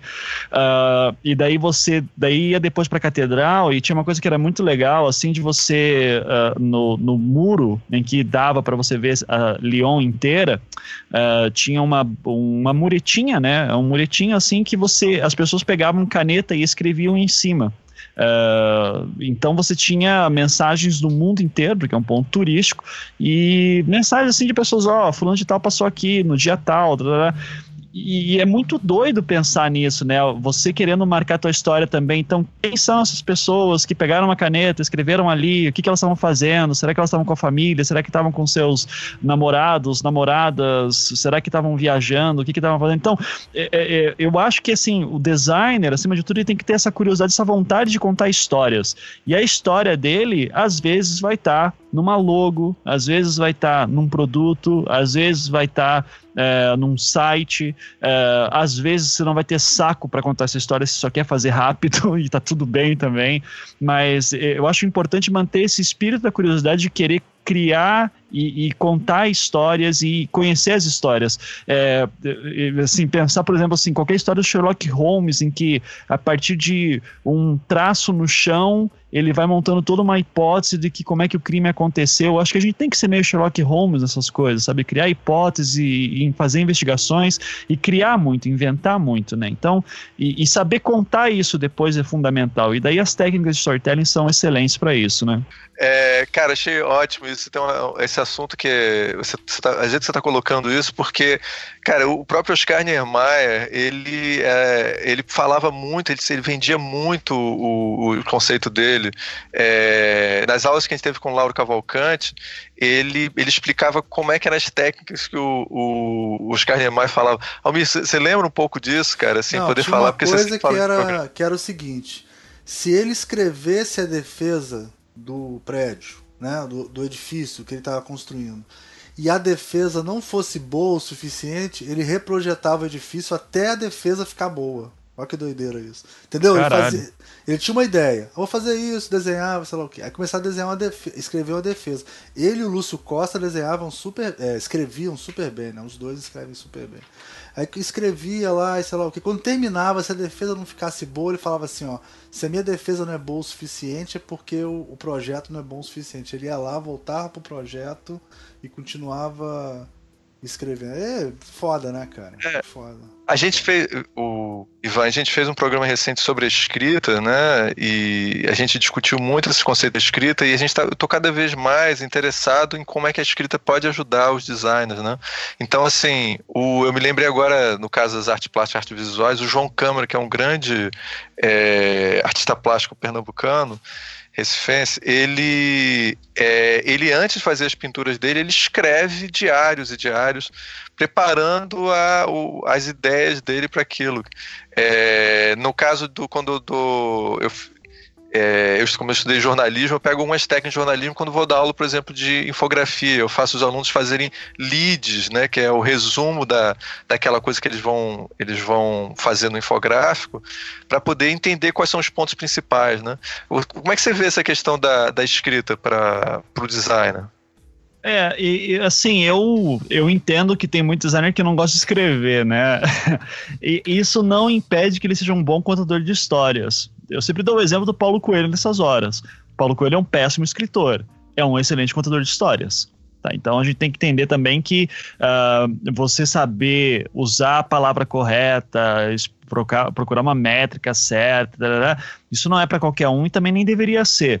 Uh, o meu pai não é um cara que escreve bem, mas assim, como falei, uma mesa de jantar ele ganha a mesa, assim. Então, uh, você saber às vezes, pelo menos assim, ter um roteiro de eu vou começar aqui, eu vou gerar uma curiosidade na pessoa tal, daí eu vou saciar, eu, eu vou segurar essa curiosidade dela durante tantos minutos, para depois eu chegar aqui da, e fechar a curiosidade dela, e daí com isso vai ser minha solução Maravilha. Então a pessoa não tem que necessariamente ser um grande escritor. Ela tem que ter uma boa noção da estrutura da onde a fala dela vai passar e te, daí sim, uh, nesse caso tem que ter uma boa oratória, né? Se fica nervoso, se o, o tom de voz é, mono, é, é, é, monotonal, né? Não tem emoção, não tem picos e vales, assim, uh, daí fica complicado. Tem que ter emoção em alguma coisa. Tem gente que é muito bom em fazer isso no texto, tem gente que é muito bom em falar, e é um desastre escrevendo. Tudo bem, mas tem que uh, contar a história tem também a ver com o emocional. De alguma forma eu tenho que me engajar com a tua história. Vai ser muito difícil eu me interessar por uma história que está fazendo uh, se você contar toda a tua história nesse ritmo assim. Sabe? Então vai ser bem complicado. Como alguns professores que eu tive. Tá? É, mas é, eu acho, é, é mas Se é, você quiser o melhor história... exemplo disso, é só olhar o Alckmin falando. Pega o Alckmin, pega o Alckmin e, de, e ouve o Alckmin falando cinco minutos. É, é o exemplo perfeito disso que eu falou. É uhum. incrível que esse cara é. consegue se eleger, e, cara. Acho incrível. E daí você vê o Lula falando, cara. Pois é, o, é, independente de gostar do Lula ou não, o exatamente. cara tem uma oratória fudida. Não, o Lula sabe? freestyle é um gênio. o Lula freestyle é um gênio, é um gênio. É, uhum. Melhor do que ele, eu só vi um que foi o Leonel Brizola, mais foda que o Lula freestyle. Mas sim, depois sim. do Brizola é o Lula. O Lula é um gênio. O Lula é um gênio. Uhum. O Lula pode falar coisa machista, ele pode falar. Ele pode falar qualquer coisa, cara. E, e funciona, uhum. é um uhum. negócio incrível, incrível. Não, Aquela... ele constrói metáforas boas, Sim. sabe? Ele é. era, era a grande análise que a gente fazia. Eu lembro quando eu dei uma matéria de análise do discurso para jornalistas em 2014, né? E daí uh, era bem campanha presidencial, e daí eu falei pra galera: ó, a gente tá fazendo análise de discurso, vamos pegar agora uh, o que tá rolando, né? Começa a analisar como é que a Dilma constrói os, o, os discursos dela, compara, com, por exemplo, com o Aécio, vê qual é que. Porque a Dilma tinha aquele lance muito economiquez dela, né? Sim, era bem sim. técnica, assim. Então, era número pra caralho, era não sei o quê. E, cara, números a gente não tá nem aí para isso, né? A gente não tá interessado com dados brutos. Agora, daí você vai ver o Lula falando, assim, quando ele fala. A, a Dilma. A, dá um exemplo perfeito. A Dilma falava: nós tiramos não sei quantas milhões de pessoas da pobreza. O Lula falava isso e dizia ainda. Só que daí ele sabia que ninguém tinha entendido, ninguém tinha sacado a importância disso, ele falava assim. Porque uma coisa que eu aprendi é que pobre gosta de comida boa. Sim, então, exatamente. pobre não pobre não quer só comer arroz, pobre quer comer farofa com frango, com molho, com tudo isso. Então, eu dei isso para quatro pontos, milhões de pessoas. É, o pobre agora consegue comer frango, porque é isso, é isso que pobre quer é vida perfeito. boa. É isso aí, isso foi é. foda do frango. É. é. Pobre pode comer frango. E aí uhum. não tem pobre, não tem um brasileiro nesse país, nunca antes da história desse país, todo mundo pôde comer frango como agora. Isso era Isso. foda. Uhum. Era foda. Essa foi foda. Tem, tem, um livro, cara, tem um eu, como eu estou estudando metáfora no né, doutorado, tem um livro só sobre as metáforas do Lula. O cara ah, é? analisando é? as metáforas. eu, depois eu te passo. É, é bem interessante. É, tem até um podcast que eles falam sobre esse livro também que eu vi. Então, é, cara, perfeito. Isso que eu acho interessante, viu, Ivan? Porque eu dou muita aula que envolve desenho, né? E as pessoas sempre acham que tem que ser grandes desenhistas, né? Porra, então eu não sei, eu não, eu não desenho porque eu não sei desenhar. Eu falei, cara, olha só, você precisa conhecer um mínimo de linguagem visual para trabalhar com desenho. E o desenho pode ser um recurso para você fazer um rascunho, né? Uhum. Então me parece que, no caso que você está falando, a escrita você não precisa ser o maior, o maior escritor do mundo, mas você tem que entender as técnicas da escrita para poder conceituar teu, teu, teu discurso, né? Não é por aí que você está falando? Eu, eu, eu prefiro separar entre técnica de escrita e técnica narrativa. E Perfeito. repito o caso do Paulo Coelho. O Paulo Coelho não é um bom escritor. Vou dar um exemplo, que daí, ou seja, ele não tem técnica de escrita. Então, um exemplo que eu quero dizer com isso é assim: uh, escritor que está começando ou que de fato não consegue ir muito além disso, uh, ele vai falar assim, por exemplo, uh, fulano de tal está apaixonado. Ele fala assim: ele estava muito apaixonado. Ele estava, eh, ele estava feliz pra caramba. E, geralmente ele fala assim, ele estava apaixonado, feliz, radiante. É, essa sequência de três adjetivos é super comum, assim, em escritor que está começando, assim, né? Uh, e o Paulo Coelho faz isso direto, assim. Uh, o, qual é o problema do adjetivo? Quando eu digo assim, a pessoa estava feliz, uh, felicidade para você é uma coisa, para mim é outra, e, e, por mais que isso possa parecer uma ideia, tipo, meio código aberto, em que todo mundo vai sacar a felicidade e tal, na verdade demonstra uma baixa qualidade do, do escritor, que ele não consegue passar um, aquela felicidade específica que o personagem está passando naquele momento. É diferente, então, eu falar, ele estava feliz, apaixonado, radiante. É diferente eu construir aí uma metáfora visual, ou uma narrativa, uma anedota, uma, eh, alguma coisa assim, do tipo assim: é, João descobriu que Maria o amava. Naquele dia, eh, quando percebeu isso, João voltou para casa e, e deixou passar. E, aliás, mal percebeu que a sua loja de quadrinhos predileta estava fechando e por isso estava com 80% de desconto em todos os títulos. Uh, ou seja, ele está com a cabeça nas nuvens, né? Ele tá, tá, só tá seguro. Ele só conseguia olhar o bilhetinho de Maria que dizia: Eu também gosto de você. Isso é um tipo de felicidade muito específica que eu estou passando naquele momento. Estou criando uma metáfora, uh, uma narração específica. Eu estou criando uma. Eu estou usando a técnica da escrita para poder não usar adjetivos e dizer exatamente que tipo de felicidade que o cara está passando. É, o, agora o fato de eu e isso o Paulo Coelho é muito bom. Ele não consegue criar essas imagens que eu acabei de falar. Agora, ele é muito bom indo tipo, quando João descobre que Maria gosta dele, você fica muito feliz. Você fica, você puta, cara, como eu tô feliz pelo João, assim, sabe? Porque o Paulo Coelho conseguiu construir toda a cena, toda a narrativa para que você se importe muito com o João. Daí é por isso que eu divido a, a técnica narrativa com a técnica da escrita. A técnica narrativa é Uh, você se importar com a história, você se emocionar, você ficar feliz. A técnica da escrita é você conseguir pegar uma frase e dizer: caralho, olha que frase foda. Isso aqui vai estar. Tá, é, vai, vai ter gente tatuando no corpo sabe? Então, uh, não é o caso de um Paulo Coelho. Apesar que eu não duvido que tem muita gente que tatuou, assim, tal. Lógico, Geralmente porra, vai ter um adjetivo ali dentro. Claro. Lógico, então e, e, deve ter muito adjetivo ali no meio também.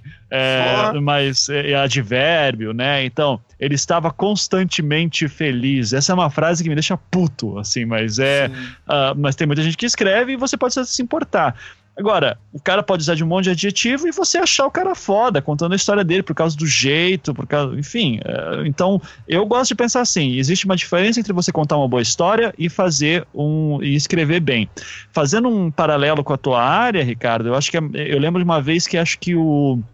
Uh, o José Aguiar, né, que é quadrinista aqui de Curitiba, uh, uma, acho que foi ele, eu vi uma palestra anos atrás, assim, que ele falava uma coisa assim, é, para você ser quadrinista, você não precisa ser bom ilustrador. Uh, então, Sim. porque um, era, era um cara que tava falando com ele assim, putz, eu sempre quis fazer história em quadrinho, mas eu nunca desenhei bem. Ele falou assim, mas você não precisa desenhar bem para ser quadrinista. Você uh, tem que entender de narrativa. Uh, desenhar Sim. bem é uma técnica que pode te ajudar, enfim, tal. Agora, você pode contar uma história só com um palitinho. Não tem Sim. problema nenhum. É, eu, eu, eu, sempre conto o pessoal, viu? É, rapidinho, só, é, só porque quando eu fui fazer, fazer uma história em quadrinho para a editora Abril, da Guerra dos Mundos, Cara, desenhar, quando você já desenha muitos anos, desenhar é, fica a parte até fácil de fazer, porque você está acostumado a fazer toda hora. Agora, montar, a, a, diagramar a narrativa da história em quadrinho, inclusive eu me lembro que a, a figura que passou para mim o, o, o roteiro é, não tinha não tinha bolado o roteiro direito, assim. Então eu tive que refazer o roteiro e fazer. Cara, isso foi um trabalho monstruosamente complexo. Essa era a história, né? O desenho, na realidade, era, uma, era, um, era um subproduto quase dessa história, né? Uhum, Foda. Sim. Sim. Desculpa. E no, quadrinho, e no quadrinho ainda tem a questão do justamente do enquadramento da cena, do, da Isso. sequência de ação. É, então, daí você vai ver uma aqueles página, malucos. Uma tipo, página falando com a outra. Sim. Você vai, daí você descobre por que, que o Frank Miller era tão fora na década de 80. O que, que esse cara fez foi maluco, Putz. né? Assim, então. Muito foda. O, o Alan Moore também, quando conseguiu. Uh, a gente sempre dá o exemplo daí do, do, uh, do Terrível Simetria, né? Do Fearful Symmetry, o sexto episódio do Watchmen. Sim. Aquilo lá é do caralho, cara. Se você pega as páginas, você vê certinho como elas são simétricas. E o Alan Moore é o chato, é o cara mais chato do mundo no roteiro. No final do quadrinho 2 tem que ter não sei o que. Diferente de um Stan Lee que só fala, ó, a história é mais ou menos essa. O Homem-Aranha vai sair, vai lutar com não sei o que e volta para casa. E, e, tipo, se vira aí para fazer 12 páginas disso. Então... Deus me livre ter o Alan Moore, trabalhar com o Alan Moore. Só quer dizer, deve ser um privilégio, mas o cara deve ser insuportavelmente chato pelo uh -huh. que. É. Mas eu interrompi você, Almir, o que, que você fala? Não, eu ia só falar de um exemplo disso, do cara que desenha mal, mas que o quadrinho do caralho é o One Punch Man. Não sei se vocês conhecem. Sim. Uhum, mangá, Pe né? É um mangá. Pega o original. O original é boneco de palitinho, cara. Aí depois é. ele, uhum. ele, lançou no webcomics, assim, né? Como web, fez um sucesso absurdo. Aí um cara fodão começou a desenhar. Mas se você pegar o original do One Punch Man, que é uma ideia foda, que é um cara que. A ideia é o seguinte: é um herói que ele derrota qualquer um com um soco, assim, entendeu? Então, uhum. você fala, pô, como é que vai ter 10 anos de história sobre isso, né? Cara faz, né, cara? 10 anos de história com um cara que no final você sabe qual é o final. Ele vai dar um soco e vai matar o monstro. É incrível a parada. é, é uma coisa que o pessoal de mangá é muito bom, que é um recurso de storytelling que acho que é muito. Por exemplo, a ideia do, do cliffhanger, né? Uma coisa. O, o mangá é. Você tá lendo aquele mangá e de repente o cara deixa um momento de suspense com a nova ideia ali para você continuar a ler a história. Quer dizer, a, hum. a gente não usa muito isso, não, né, Almir? Mas, mas eu, é, eu imagino que pô, os grandes podcasts usam, os grandes podcasts que falou, tipo é, This American Life, é, é acabam tendo que usar recursos desse tipo para manter o ouvinte envolvido, para cortar, botar comercial em rádio, televisão, as pessoas têm que fazer isso. Quer dizer, vários Sim. recursos narrativos aí que você vai encontrar até em história é outro, é outro esquema, né? O, o, o antica, o Anticast, o, o nosso, o MDM, é basicamente a porra sem edição, né? Conversa, né? É, hum, exatamente. Hum, sim. É por Não, isso que o Projeto Humanos, por exemplo, que eu faço, sempre, cara, dá um trabalho do caralho. Uma das coisas que tem que, que, tem que fazer é eu vou, deix, eu vou construir uma narrativa e eu tenho que construir uma dúvida nos minutos finais para que o cara queira ouvir o próximo programa no final. É, e eu e daí assim não é só podcast né? isso aí é uma linguagem básica de documentário seriado é, se vocês forem ver por exemplo duas séries que tem na Netflix são os meus produtores por sinal uh, Making a Murderer e outra que saiu agora chamada The Keepers. Os dois sobre casos criminais. Cara, sim, você sim. quer ver um atrás do outro, sem parar, assim, porque o Making a Murder, assim, você fica mal, assim. O The Keepers é, era, é, são sete episódios sobre uma freira que morreu na década de 60, e daí tem toda uma treta do que que tava, por que que ela morreu. E, e é, é, aquela típica historinha, cara, que a, a, sinopse ela é a pontinha do iceberg, cara. Daí quando você vai ver todos os episódios, é um atrás do outro, e quando você tá vendo, você tá maratonando porque você não aguenta mais. É, e, e claro, isso, como a gente bem sabe, o próprio termo cliffhanger, ele não é uma coisa nova, né? Ele vem lá dos seriados da década de 50, 60, em que uh, ah, para o programa ter audiência, eles perceberam que se eles fizessem com que o último, no, no momento final, o mocinho ficasse preso num penhasco, daí por, por isso que vem cliffhanger, uh, ele ficava preso no penhasco e daí acabava o episódio. Você tinha que esperar para a semana que vem para ver e era e não tinha Netflix naquela época, não tinha locador nem nada. Você tinha que ver o episódio, senão você perdia se ver se o cara fugiu ou não. Uh, então Cliffhanger vem disso e é uma das técnicas mais usadas assim também e tem que ser usado no momento certo. É anti é, é, é uma é a técnica para dizer assim, ó, eu quero que você volte aqui para continuar vendo a minha história. Uh, porque agora vai vir intervalo, ou vai ter uma semana até o próximo episódio, qualquer coisa assim. É, é uma das técnicas mais utilizadas, sim. Uh, eu, eu, não sei como é que isso aplicaria numa apresentação de design, mas acho que dá para inventar alguma coisa. não, com certeza, claro. É isso, cara. É, é, me falando disso, nossa, cara, me lembrando realmente antigamente, cara, como essas técnicas eram necessárias, porque a vida da gente com a televisão aberta era uma loucura. É, porque eu, me lembro que você tinha o Daniel Azulay e tal, ó, pega um pega é, caixa de ovo e tal, pra pedir fazer uns ingredientes pra coisa que ia fazer no programa na hora. E você saía feito um maluco, cara, te dava tipo 10 segundos pra encontrar todas essas coisas na casa, assim, pra sentar e ficar montando lá aquela merda que o cara ia fazer na televisão. Você tinha, sei lá, 7 anos de idade, ficava feito doido procurando essas porra, entendeu? Hoje em dia no Netflix você dá pausa. Você... Uhum. Agora, é... quem passou na década de 90 assistindo Cavaleiros do Zodíaco na manchete, Sim. passando por aquela agonia que a manchete não comprava a porra dos episódios Sim. novos, cara. Daí era assim, porra, amanhã vai passar da casa de gêmeos. Daí voltava lá pro santuário, cara, voltava lá para pro torneio intergaláctico. Cara, Sim. que ódio que me dava aquilo. E, e, é e foi muitos anos assim. Foda, eu, eu, acho que Cavaleiros do Zodíaco vale um podcast também um dia. Eu gosto de Cavaleiros do Zodíaco pra caralho. Com certeza. E eu, eu, era velho, cara. Eu era velho e gostava, uma vergonha. Uma vergonha. Relaxa, estamos fala... todo mundo velho vendo anime também, tá, é, tá tudo igual. O... Mas da mesma maneira que o... o storytelling pode ajudar o design, você falando assim, eu achei teve uma fala sua que foi assim, ó. É, tem muito escritor que consegue sair escrevendo, né? Eu não consigo. Eu, eu só consigo se eu souber onde é que aquela história vai terminar. Você falou isso, né? Uhum. Isso, isso é muito design, né, cara? Isso é muito. Uhum. Isso é uma fala de um designer. Né? Assim. E você acha que o é- fato de você ser designer te influenciou nisso? Porque, tipo, é como se você estivesse projetando né, o que você vai escrever. Eu, eu tô falando desse, não tô falando nem no sentido do projeto em si, tô falando no sentido da metodologia de projeto. Não sei se, se foi claro o que eu falei. Sim.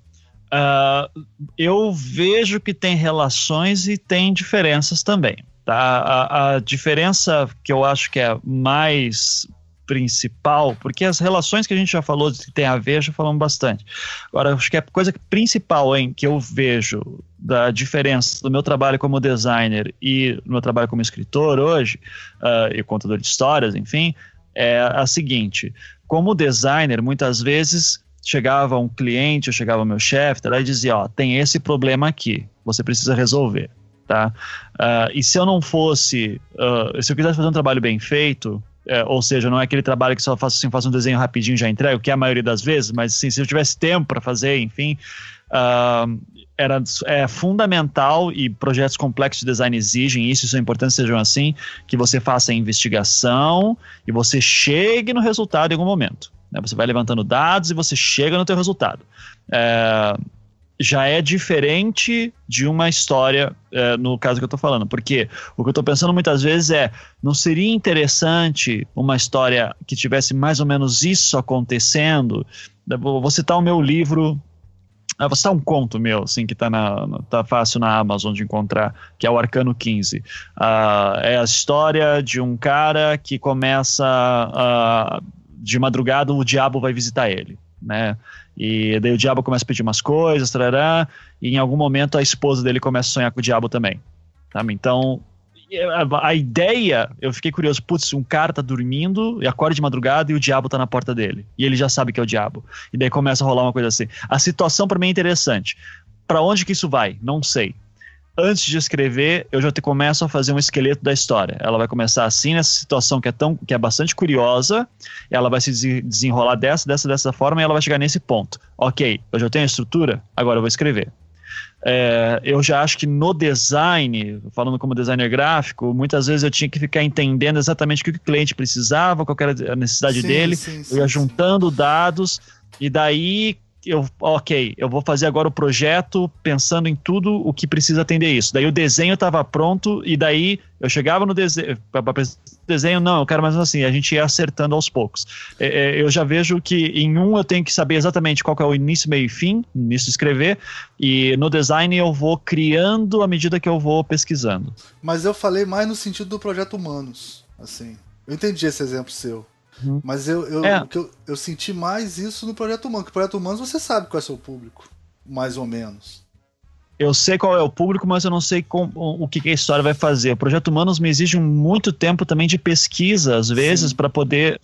Aliás, eu sei a história. É por isso que eu gosto de fazer o Projeto Humanos. Eu, eu tenho preferido mais fazer o Projeto Humanos que é baseado em histórias reais do que escrever histórias fic, é, fic, é, ficcionais agora.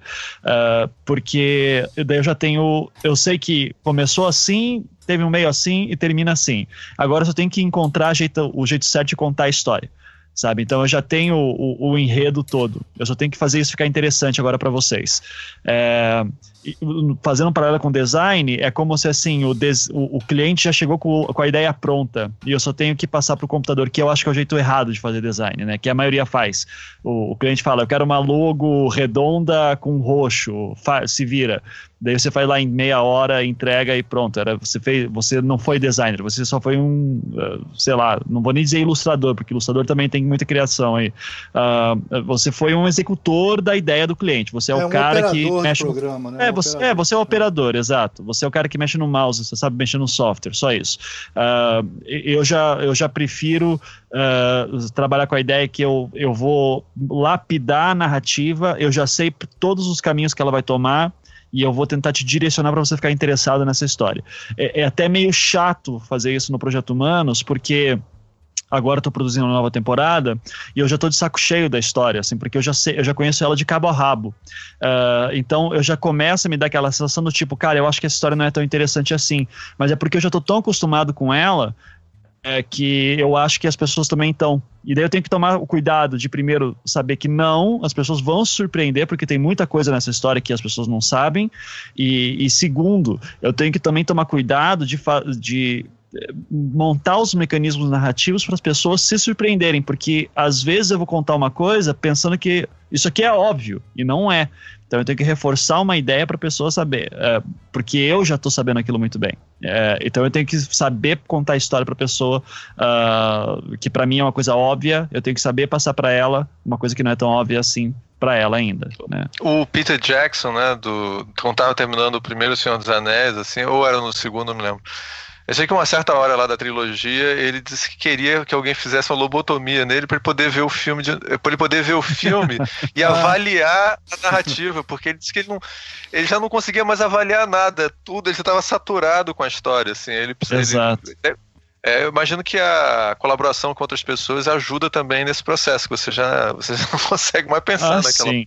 Assim, eu sempre vou assim, ó, vou te contar uma história agora, me diz se você é boa, sabe? Daí a pessoa fica, porra, caralho, sério? Daí é essa, é, é essa sensação, esse feedback é o que me diz, não, vale a pena continuar, vale a pena fazer, assim.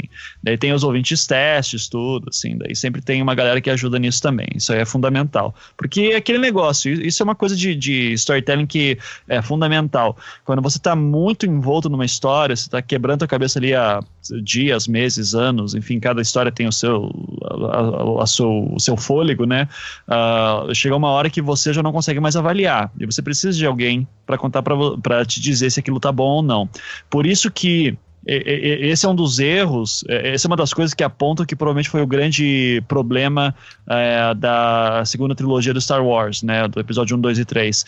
Porque enquanto na primeira trilogia o George Lucas era um cara que estava tentando vencer na indústria cinematográfica, quando ele vai fazer a nova trilogia na década de 90, ele já é o George Lucas, que montou o Star Wars. Então, trabalhar com o George Lucas era, era assim, sim senhor ninguém tava ali para dar um toque dizendo assim, cara, eu acho que não vai ficar legal isso, porque ninguém tinha coragem de falar isso para ele, né? Porque, porra, você não vai dar um pito no George Lucas, cara, quem você é?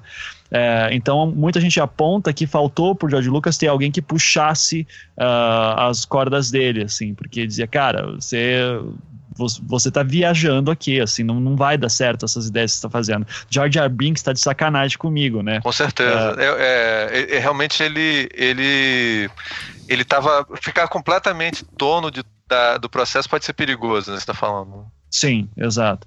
É, principalmente ficar totalmente dono do processo e, e você ter um. Esse é o lado ruim de você ser muito respeitado. Nin, quando você fizer algo ruim, uh, ninguém vai ter te avisado no meio do caminho. Ou, o pior ainda, né? O pior caso, alguém vai te avisar, só que você não vai dar bola porque você é o senhor fodão. Né? É, pode, pode rolar isso também. Ah, é, eu, eu concordo totalmente. É, mas aí a gente, a gente já sabe, a Guerra nas Estrelas aqui, com você também. Daí vai longe. Foda a gente detonar. É. Hoje em dia eu tô até, só pra fazer assim, hoje em dia eu tô puto com esses novos filmes de Guerra nas Estrelas e tô até ficando com saudade dessa trilogia bizarra que ele fez no. no é, pelo menos ali tinha, ele tava tentando fazer uma coisa diferente. Era uma mal, mal, mal uma péssima ideia, mas assim, mas ele tava uhum. querendo fazer uma coisa diferente. Agora é é fanfiction total. Assim. Ô, cara, Mas, Star Trek e Star Wars eu vejo em loop e foda-se, não quero nem saber. Você sabe? Eu o, vejo em loop Kevin, eterno, sabe?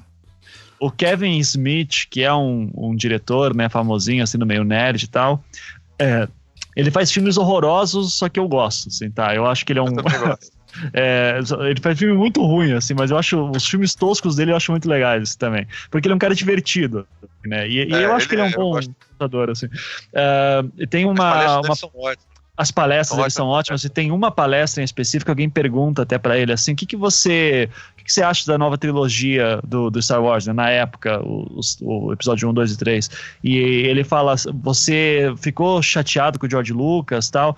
Ele falou, não, cara, o George Lucas fez os filmes dele, e isso tem que ser respeitado, eu não mudaria nada. É, são os filmes dele, é a história dele. É, então, ele quis contar daquele jeito, ele é o criador, ele conta do jeito que quiser.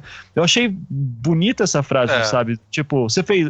É, ficou ruim, o pessoal não gostou, ok, mas é a tua história, você conta do jeito que quiser. Então, achei interessante isso. Eu, eu achei interessante isso. E dentro dessa, dessa coisa que você está colocando aqui, né? É um cara que é um contador de história, né? O, o, o Kevin Spacey, né? O Kevin Spacey, cara, o Kevin Smith. Kevin Smith. E, é, é, o Kevin Smith é um contador de história e ele ele entende, cara, o que, que é você criar seu, seu próprio mundo, criar suas coisas. Quer dizer, tem uma hora que ele, ele, é, é, ele entende, ele tem um certo respeito pelo processo do outro cara, né? Assim, Exato. É um criador entende, respeitando o outro. E não é. Eu acho que o design, às vezes, tem que se colocar na posição do criador da história e ver realmente o processo da criação e não ficar um pouco sair dessa posição, especialmente o aluno, né, de, de espectador e de consumidor, né, entender um pouco a cozinha da coisa, né? Uhum que é a grande crítica que eu é, fazia na época com um designer criticando o trabalho de outros designers. É, você bater o olho e falar que merda, isso não é crítica, sabe? Então, você, você como designer, como profissional da área, é, eu entendo um cliente fazer isso. Agora, o, o, designer que vai criticar o trabalho de outro designer, ele, ele tem que, no mínimo, se interessar em perguntar como é que foi o processo de criação. Sim, o contexto, Cadê o teu memorial? Né? É, como é que foi, como é que foram as reuniões, quanto tempo que você teve para fazer isso, quais eram os recursos que você tinha.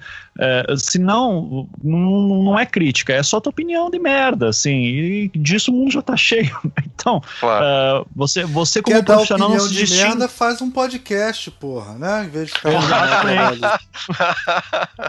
Canal no YouTube, faz. Canal no YouTube, pô, tanta coisa para quem quer dar opinião de merda. É, enche ah. a banheira de Nutella, se entra lá, dá um jeito. Ah, quem, quem nunca, né?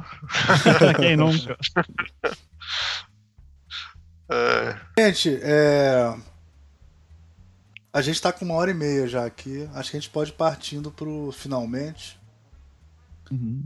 É... Antes de terminar, de dar o jabá e tal, eu queria só que você, Ivan, desse as dicas é, dos trabalhos mais fodásticos, motherfucker, feitos pelos senhores fodões do mundo do storytelling, assim.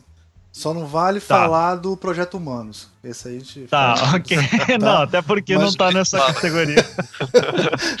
Mas os outros você pode falar todas. Assim, daí, tipo assim, se você falar assim, ó, três, três coisas que qualquer pessoa que quer falar sobre storytelling, né, tem que ter visto. Senão você não tá, tá. falando merda. E vai fazer um podcast sobre isso. Tá, eu vou eu vou tirar aqui. Antes de dar as dicas, eu vou primeiro falar assim. Uh, confie nos grandes mestres, por mais que eles não sejam tão bons mais quanto já foram um dia. Eu tô dando um exemplo, por exemplo, do Spielberg, tá? Uh, o Spielberg é um puta contador de histórias. É, pode não gostar dos filmes dele, dos mais recentes, mas é um cara que sabe contar história bem pra caralho e ele é preciso. Do tipo assim, até os 10 minutos, até os 12 minutos, você vai ver, você já vai ter todos os personagens principais apresentados em alguma, de uma forma muito didática, muito simples, e em algum momento você vai ver, você vai se interessar pela forma como eles vão entrar em problemas. Então, é, respeitar esses caras que estão na indústria há muito tempo, eu acho que isso é fundamental. Eu acho meio babaquice você falar, nossa, o Spielberg tá uma bosta hoje em dia. cara, é o Spielberg, velho. Tipo, você. Sim, sim. Quem é você, sabe? É, então, exatamente, é, eu também acho isso. Sabe? É, então, a gente gravou assim, um programa sobre o Alien por causa disso, porque ele tá falando que o Ridley Scott tem que parar de dirigir porque tá velho. Porra, não, imagina. Não. Para, o Ridley Scott, cara. O, o, Ridley, o pior filme do Ridley Scott vai ser melhor do que qualquer coisa que você vai fazer na tua vida. Então, é, é sabe, então, é, é, eu, eu, eu, pelo menos é a minha opinião. Então, nesse sentido, é, primeiro respeitar os mais velhos, respeitar os mestres nesse sentido, acho que é o básico. Agora, uh, sobre dicas, eu vou. Uh, tem esses podcasts que a gente sempre fala, né? O problema é que só que eles são todos em inglês e eu entendo que nem todo mundo fala inglês, né? Mas uh, This American Life, Serial, tem um que o, uh, o Radiolab, né? Também que é bem famoso.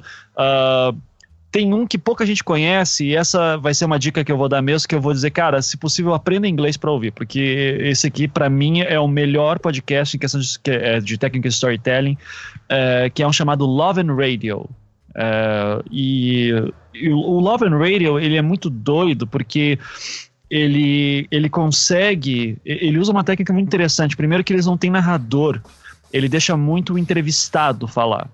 E você percebe que o, o entrevistador está fazendo as perguntas, enquanto está fazendo as perguntas, ele está montando a narrativa na cabeça dele, para que daí, quando ele consiga chegar na edição, ele corta todo. E, e, aparece muito pouco o entrevistador falando, assim, só em alguns momentos. Então você vai sendo levado pela narrativa só pela voz do entrevistador, do entrevistado, contando a sua história, e ainda eles usam muita, muitos efeitos de áudio. Então, é um podcast, cara, que assim, você tem que pegar aquele teu fone de ouvido, o mais caro que você tiver na tua casa, você tem que apagar a luz e ouvir, e, cara, você viaja. É uma experiência é, maravilhosa que os caras fazem, Love and Radio. Esse é, é, é atualmente o um podcast assim que quando eu, eu até evito de ouvir para não me sentir mal, assim, sabe? Do tipo, cara, eu nunca vou conseguir fazer um passo assim. é, então, foda, isso é foda, isso é foda. É, esse, esse é o podcast assim, que eu acho do caralho. Uh, e daí eu recomendo até um programa chamado, um dos episódios que é o Greetings from Coney Island. Uh, é muito. O storytelling ali é perfeito, assim, tá? Então essa primeira, essa é uma dica assim para quem fala inglês. Uh, eu sei que nem todo mundo, já peço desculpa por isso, mas se você souber, vale a pena. Uh, falar de. Eu estou numa onda muito de casos criminais atualmente, assim, né? Por causa do, do Projeto Humanos e tal, então eu estou estudando bastante isso. Então, minhas outras duas dicas vão ser uh, bem, coisas bem recentes que estão hoje na Netflix, inclusive, que são que eu já citei aqui: o Making a Murderer, Uh, e que é sobre um, um, cara que é investigado por assassinato e tal, enfim, são acho que 10 episódios e é de explodir a cabeça. Uh, e o outro, essa nova série também no Netflix chamado The Keepers, que também mesma pegada, um assassinato aconteceu e tal. E, e, e, é interessante vocês assistirem esses documentários, prestando atenção, sendo tipo, o que, que o cara, o que, que o diretor tá fazendo comigo agora? É, ele tá me criando curiosidade para isso, que horas que ele vai. Daí você começa a cronometrar assim, quanto tempo que vai demorar para ele saciar a minha curiosidade. Você vê que os caras são bons nesse nível, assim. Eu vou te jogar uma dúvida aqui agora, eu vou te deixar com vontade de que essa dúvida seja solucionada rápido, eu vou te solucionar, mas espera. E quando eu te solucionar, vai ser muito legal. É, e, e como, como, ele vai te deixando tenso, como ele vai te criando. É, expectativas. Story, storytelling, acima de tudo, é saber criar expectativa e entregar uh, na medida certa. Você não pode fazer uma promessa muito grande, porque se você não der uma resposta grande à altura, uh, a pessoa vai se frustrar.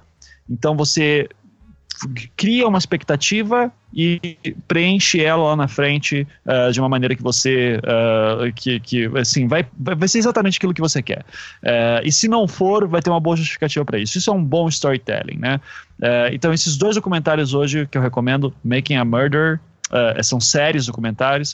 Uh, então, Making a Murder e The Keepers, tá na Netflix, aí para ver, verem.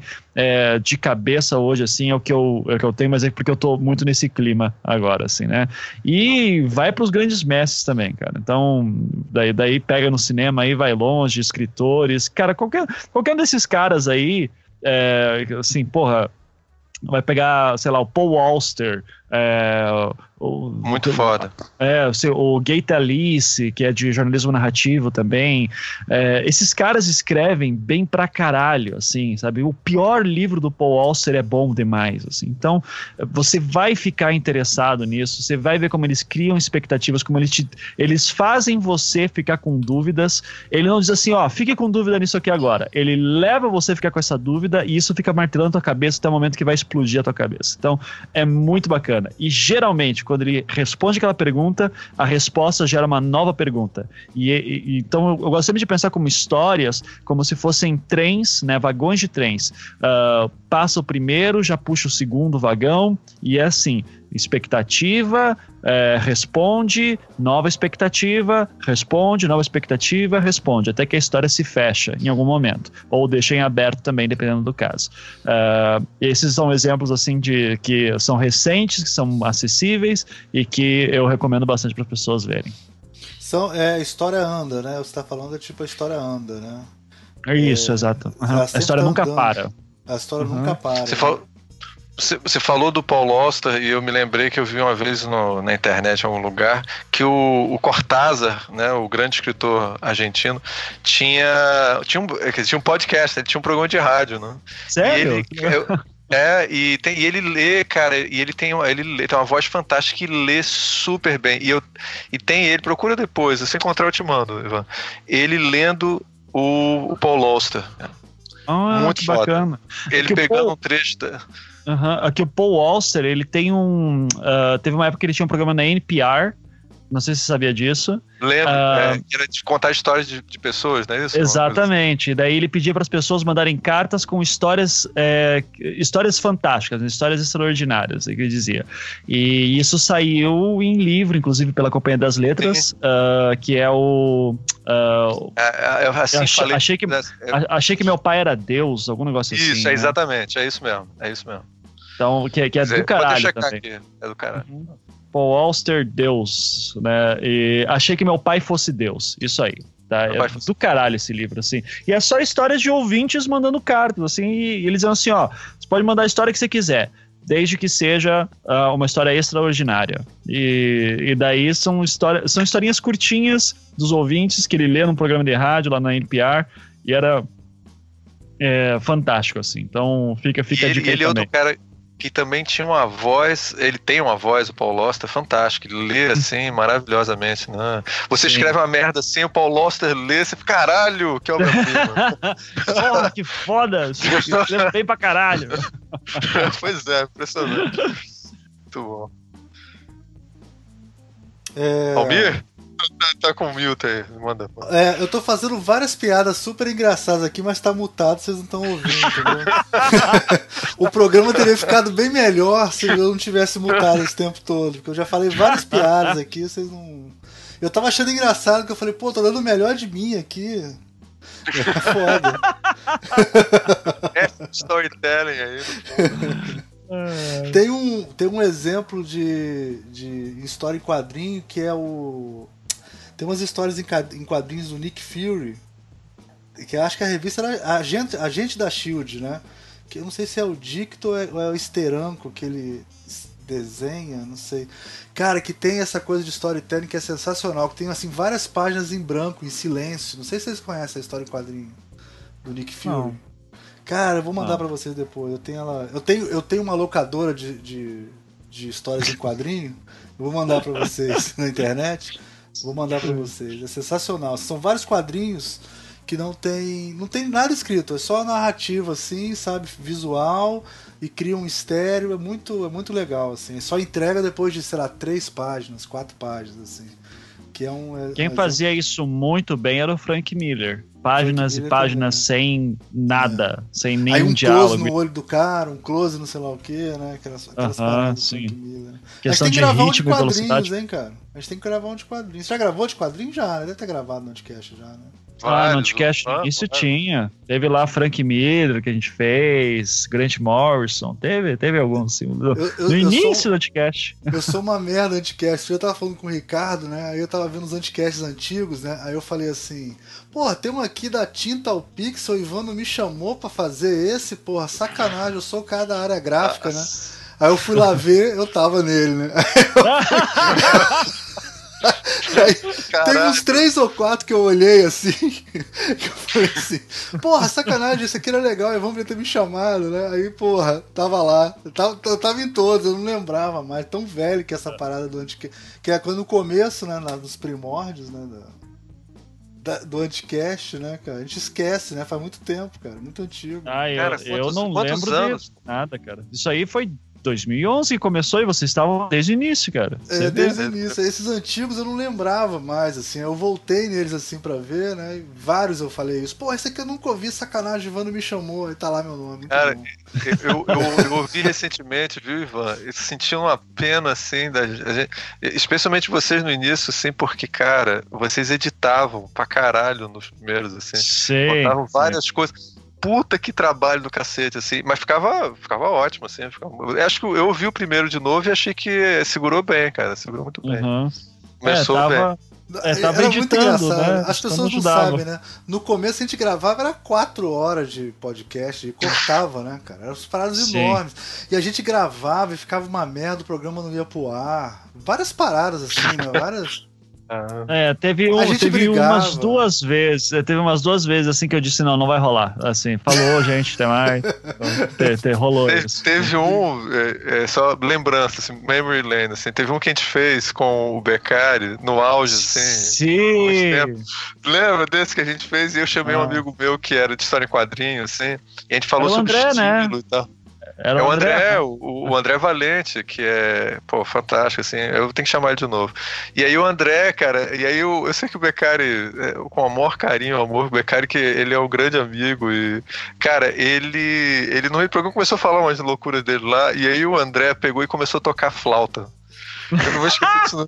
Aí ele pegou uma flauta e começou a tocar flauta, assim, no meio do negócio, é assim. verdade. Caralho, bicho. Tipo, o É, cara gente. pensou assim: ele tinha dois filhos recém-nascidos, ele tava parando a vida dele pra fazer um negócio, e tava aquela loucura, aí ele, ah, foda-se. Aí começou Não, a tocar. porque Era engra... é, Foi engraçado também uma vez que o Becari ele vinha com um caderninho todo anotado, né? Porque ele ia falar e tal, tudo organizado.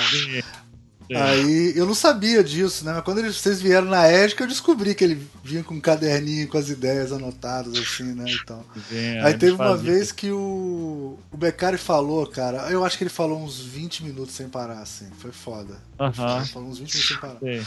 Aí na hora Não, que o voltou. Cara, melhorou demais, assim. Não, Melhorou, voltou, melhorou. aí É outra voltou. pessoa. Mas todo mundo melhorou, né, cara? Todos são horríveis. né? Aí, aí a gente- eu e Ricardo estamos horríveis até hoje. O, o, aí voltou, né? Aí, não sei, aí o Becari acabou de falar e ninguém falou nada, né? Aí o. o Ivan. Eu falei assim, Ivan, sei lá o quê? Aí o Ivan, porra, foi mal, cara, mas depois de 10 minutos do Beccari falando, eu comecei a jogar Angry Birds aqui. e aí eu, eu, eu, me perdi. Eu nem sei se isso foi pro ar, acho que cortou na época editava essas não paradas. Não me lembro. Eu não me lembro.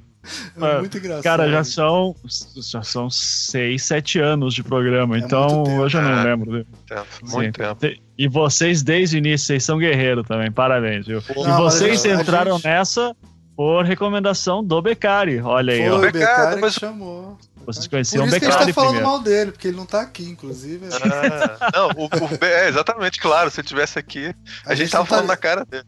A gente estaria falando mal do Ankara, talvez. Sei lá. É claro, exatamente. é, mas ele, foi ele, ele, ele me chamou, aí eu chamei, eu chamei o Almir. Foi, foi mais ou menos como assim começou, cara. É, é, e é mais ou nossa... menos é, é o Deep Purple, né? A formação clássica, né? Formação clássica era sim. essa. Né? Aí depois saiu, a gente entrou o Daniel, o Daniel seria o, o David Coverdale, né? Segundo vocalista do. já é uma outra. É, é uma formação clássica ainda, mas é que vem depois, né? Então, assim. Você vai, vai, vai me chamar de Ian Pace agora, que é o é, cara que ficou ali o tempo inteiro, né? Tá, é. ok. É, Exatamente. você nunca saiu, é verdade. Né? É, é isso cara, eu, eu, essa referência de Purple eu perdi completamente, mas foda-se, continua. a culpa não é nossa se teu gosto musical não é bom o suficiente. É, é só ouve banda deprimida inglesa. O Ricardo é assim, só ouve banda deprimida inglesa. Echo and the Bunnyman, deve adorar é, essas porra. Pior, assim. cara. Pior. Não, não, não, não, não. Eu gosto de coisas, ah. coisas mais recentes, assim. Mas tudo bem, foda-se, vamos continuar, vamos continuar. Tá bom, ok. Bom, são essas as dúvidas, as dicas, né? Você já falou aí. Depois a gente até coloca os links aqui. Uhum. E, e para completar, acho que dicas você deu bastante, né? Eu queria. É, é, você tem algum erro clássico que você queria colocar? Assim, nunca façam isso. Um erro que você vê as pessoas cometerem muito. Porque eu me lembro que no curso tinha umas pessoas que contavam umas histórias assim e você ficava meio sem falar nada, assim. Tipo, hum. tipo quando o aluno traz um trabalho que tá tão ruim que você não consegue nem falar nada do trabalho, sabe como é que é? Sei lá, aquela parada que você tem que parar e pensar, assim, né? Ah, e eu aí... não lembro, cara. Sei. É, não, mas, assim, mas tipo erros... assim, um erro assim, o que não pode acontecer, assim, um erro terrível, terrível. Tipo, você sei lá, não, não, apresentar o personagem no começo, ou. É, é assim, você tem que. Uh, se você for. Vamos lá. Eu tô tentando ver como é que eu posso fazer de erros mais comuns. Eu acho que o erro mais comum é a pessoa, às vezes, achar que a história dela, é, por se passar numa situação muito louca, isso já é o suficiente. É, dar um exemplo aqui. Ah, eu vou contar uma história sobre soldados medievais, é, enfim, cavaleiros medievais que encontram um portal e eles são transferidos para um, o século 25, onde está tendo uma batalha de humanos versus robôs. Ele acha, nossa, essa história do caralho, cara. Vai ser, vai fazer sucesso pra porra, vou vender até dizer chega, vai estar. Tá. A tua história não é boa o suficiente se eu não me importar com esses cavaleiros. Tá? É, eu, eu tenho que ligar, eu tenho que entender que esse cara vai passar por problemas, eu tenho que me importar com os problemas dele, eu tenho que ver um ser humano ali dentro pior tipo de personagem que você pode criar é aquele personagem que é fodão demais a ponto de, inclusive, quando ele vai da Idade Média para o século 25, ele tá. É, ele continua sendo fodão. Eu quero ver esse cara se fudendo, eu quero me importar, eu quero ver esse cara com saudade de casa, é, porque senão, se ele só for o melhor guerreiro do mundo e, e ele vai se sair bem ali em qualquer situação, é, eu não consigo me relacionar, porque ninguém é assim. Ninguém curte isso. Então, a não ser que seja em filmes dos anos 80 com Stallone, assim, tal, mas até ele se podia às vezes, né? Então, é, só é, faça a gente se importar com seus personagens. Isso é o mais importante. E, e isso você tem que ensinar é, o teu espectador, o teu ouvinte a se importar com o personagem. É, seja ele um mocinho ou seja um vilão, Uh, melhor ainda se você não deixar muito claro quem é quem, uh, mas eu tenho que me importar com ele sempre. Né? Senão, tua história não vai se, não, não se sustenta. Esse que eu acho que é o erro mais comum assim que eu vejo na galera. Ah, legal, legal. Já imaginei aqui, sei lá, os últimos oito filmes da Marvel já se encaixam nesse. Foi você não. quem falou, viu? não fui eu, não fui eu que é. disse. Não, eu, eu me importo com todos os personagens da Marvel, tá bom? Tudo então vá a merda, é sempre divertido. Eu defendo, eu sou aqui o que defende, o Ricardo que é chique que detona a Marvel, eu sou o que defende.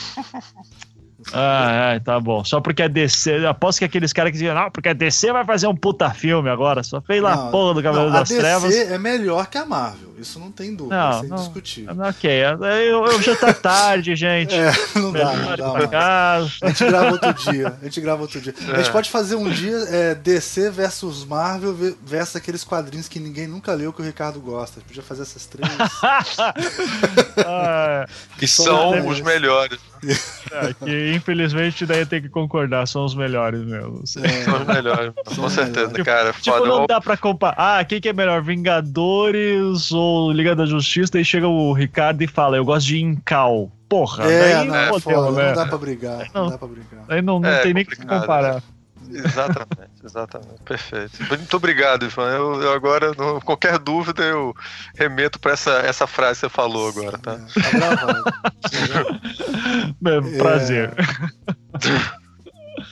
Vamos embora então? O programa está pronto? O que, que você acha? Você aprovou no padrão de qualidade da rede Anticast ou você acha que está faltando? excelente, parabéns. Vocês estão fazendo um excelente trabalho. A gente sabe escolher ah. bem o entrevistado, né? A gente sempre chama a gente inteligente. Porra, então vocês estão mandando bem pra caralho. Porra, esse vai ser sucesso esse. Cara, que eu posso dizer, é um privilégio poder ter aqui um amigo querido nosso, que é também o nosso chefe, de uma certa Para maneira de também. Eu... chefe! nosso ditador, nosso ditador. Hoje em dia ele não é mais, mas houve um tempo que ele era o nosso ditador no, na, na Cracóvia. É, cara, esse, tá esse saudade de gravar com vocês, viu? Então fica aqui Pô, o agradecimento. Cara, muito. Cara, muita mesmo. Foi, foi um prazer muito grande poder gravar com você. E deu, deu, ah, no final, se, se o pessoal notou que rolou até uma nostalgia nossa aqui sim, do sim. início do podcast. É, muito bom. É, muito sofrimento também, mas era bom muito, também. Muito. mas deu tudo certo. No final deu tudo certo. No final deu tudo errado, né? No final deu tudo errado. Ah, é. E que é isso, né? Se é uma coisa que a gente aprende muito fazendo isso daqui, que é essa coisa realmente que você está contando histórias e que é, é um processo de você de você você pegar uma coisa e você pensar no conceito por trás disso é, é muito importante. Eu uso muito essas questões, eu discuto muito essas questões em aulas de ilustração, de design, de infografia. Então, para mim, foi muito, aprendi muita coisa aqui. É, no final do programa, o Ivan me defendeu. Cara, então tá, tá ótimo. Tá, tá ótimo. Des, desculpa, foi, eu, eu, eu, defendi sem querer, tá? Já aviso. Tá? Agora já era. Agora já era. Tá gravado. Não era a minha Qualquer intenção. Mano. Gravação e uso. É, gente, então é, não é só pelo Jabá, não, mas façam pro, o, o, o, quando tiver aí no, no próximo semestre, liguem lá é, e façam o curso do Ivan. E é um curso online, tá? Para quem não tá entendeu ainda isso, então vocês podem fazer em qualquer lugar do Brasil. É, é bom, barato. É bom, bonito e barato. E, cara, eu acho que é uma, é uma questão que vocês, assim, no design, a gente, em todas as áreas, a gente não pode deixar isso de lado. Assim, to, absolutamente todo mundo está ligado em storytelling. A gente está vivendo uma época onde você, a, gente precisa, a gente tem muito pouco tempo para poder envolver as pessoas e as pessoas não amam necessariamente aquilo que a gente ama. Então, só porque eu vou falar sobre sei lá, gente falou sobre Cavaleiro do Zodíaco, às vezes o cara nunca ouviu falar desse negócio. Ele é... Então, assim, aí você como é que você vai envolver a pessoa naquele tempo que te interessa, quer dizer, é, isso e todas as outras questões que a gente falou hoje. Então foi, foi esse, adorei. Pô, obrigado. obrigado. Foi um prazer. Obrigado mesmo. Valeu. Então, foi uma honra, Ivan, e vamos dar o, tra o tradicional tchauzinho, então, das antigas, então, para acabar. Vamos nessa? Tchau. Tchau. Tchau.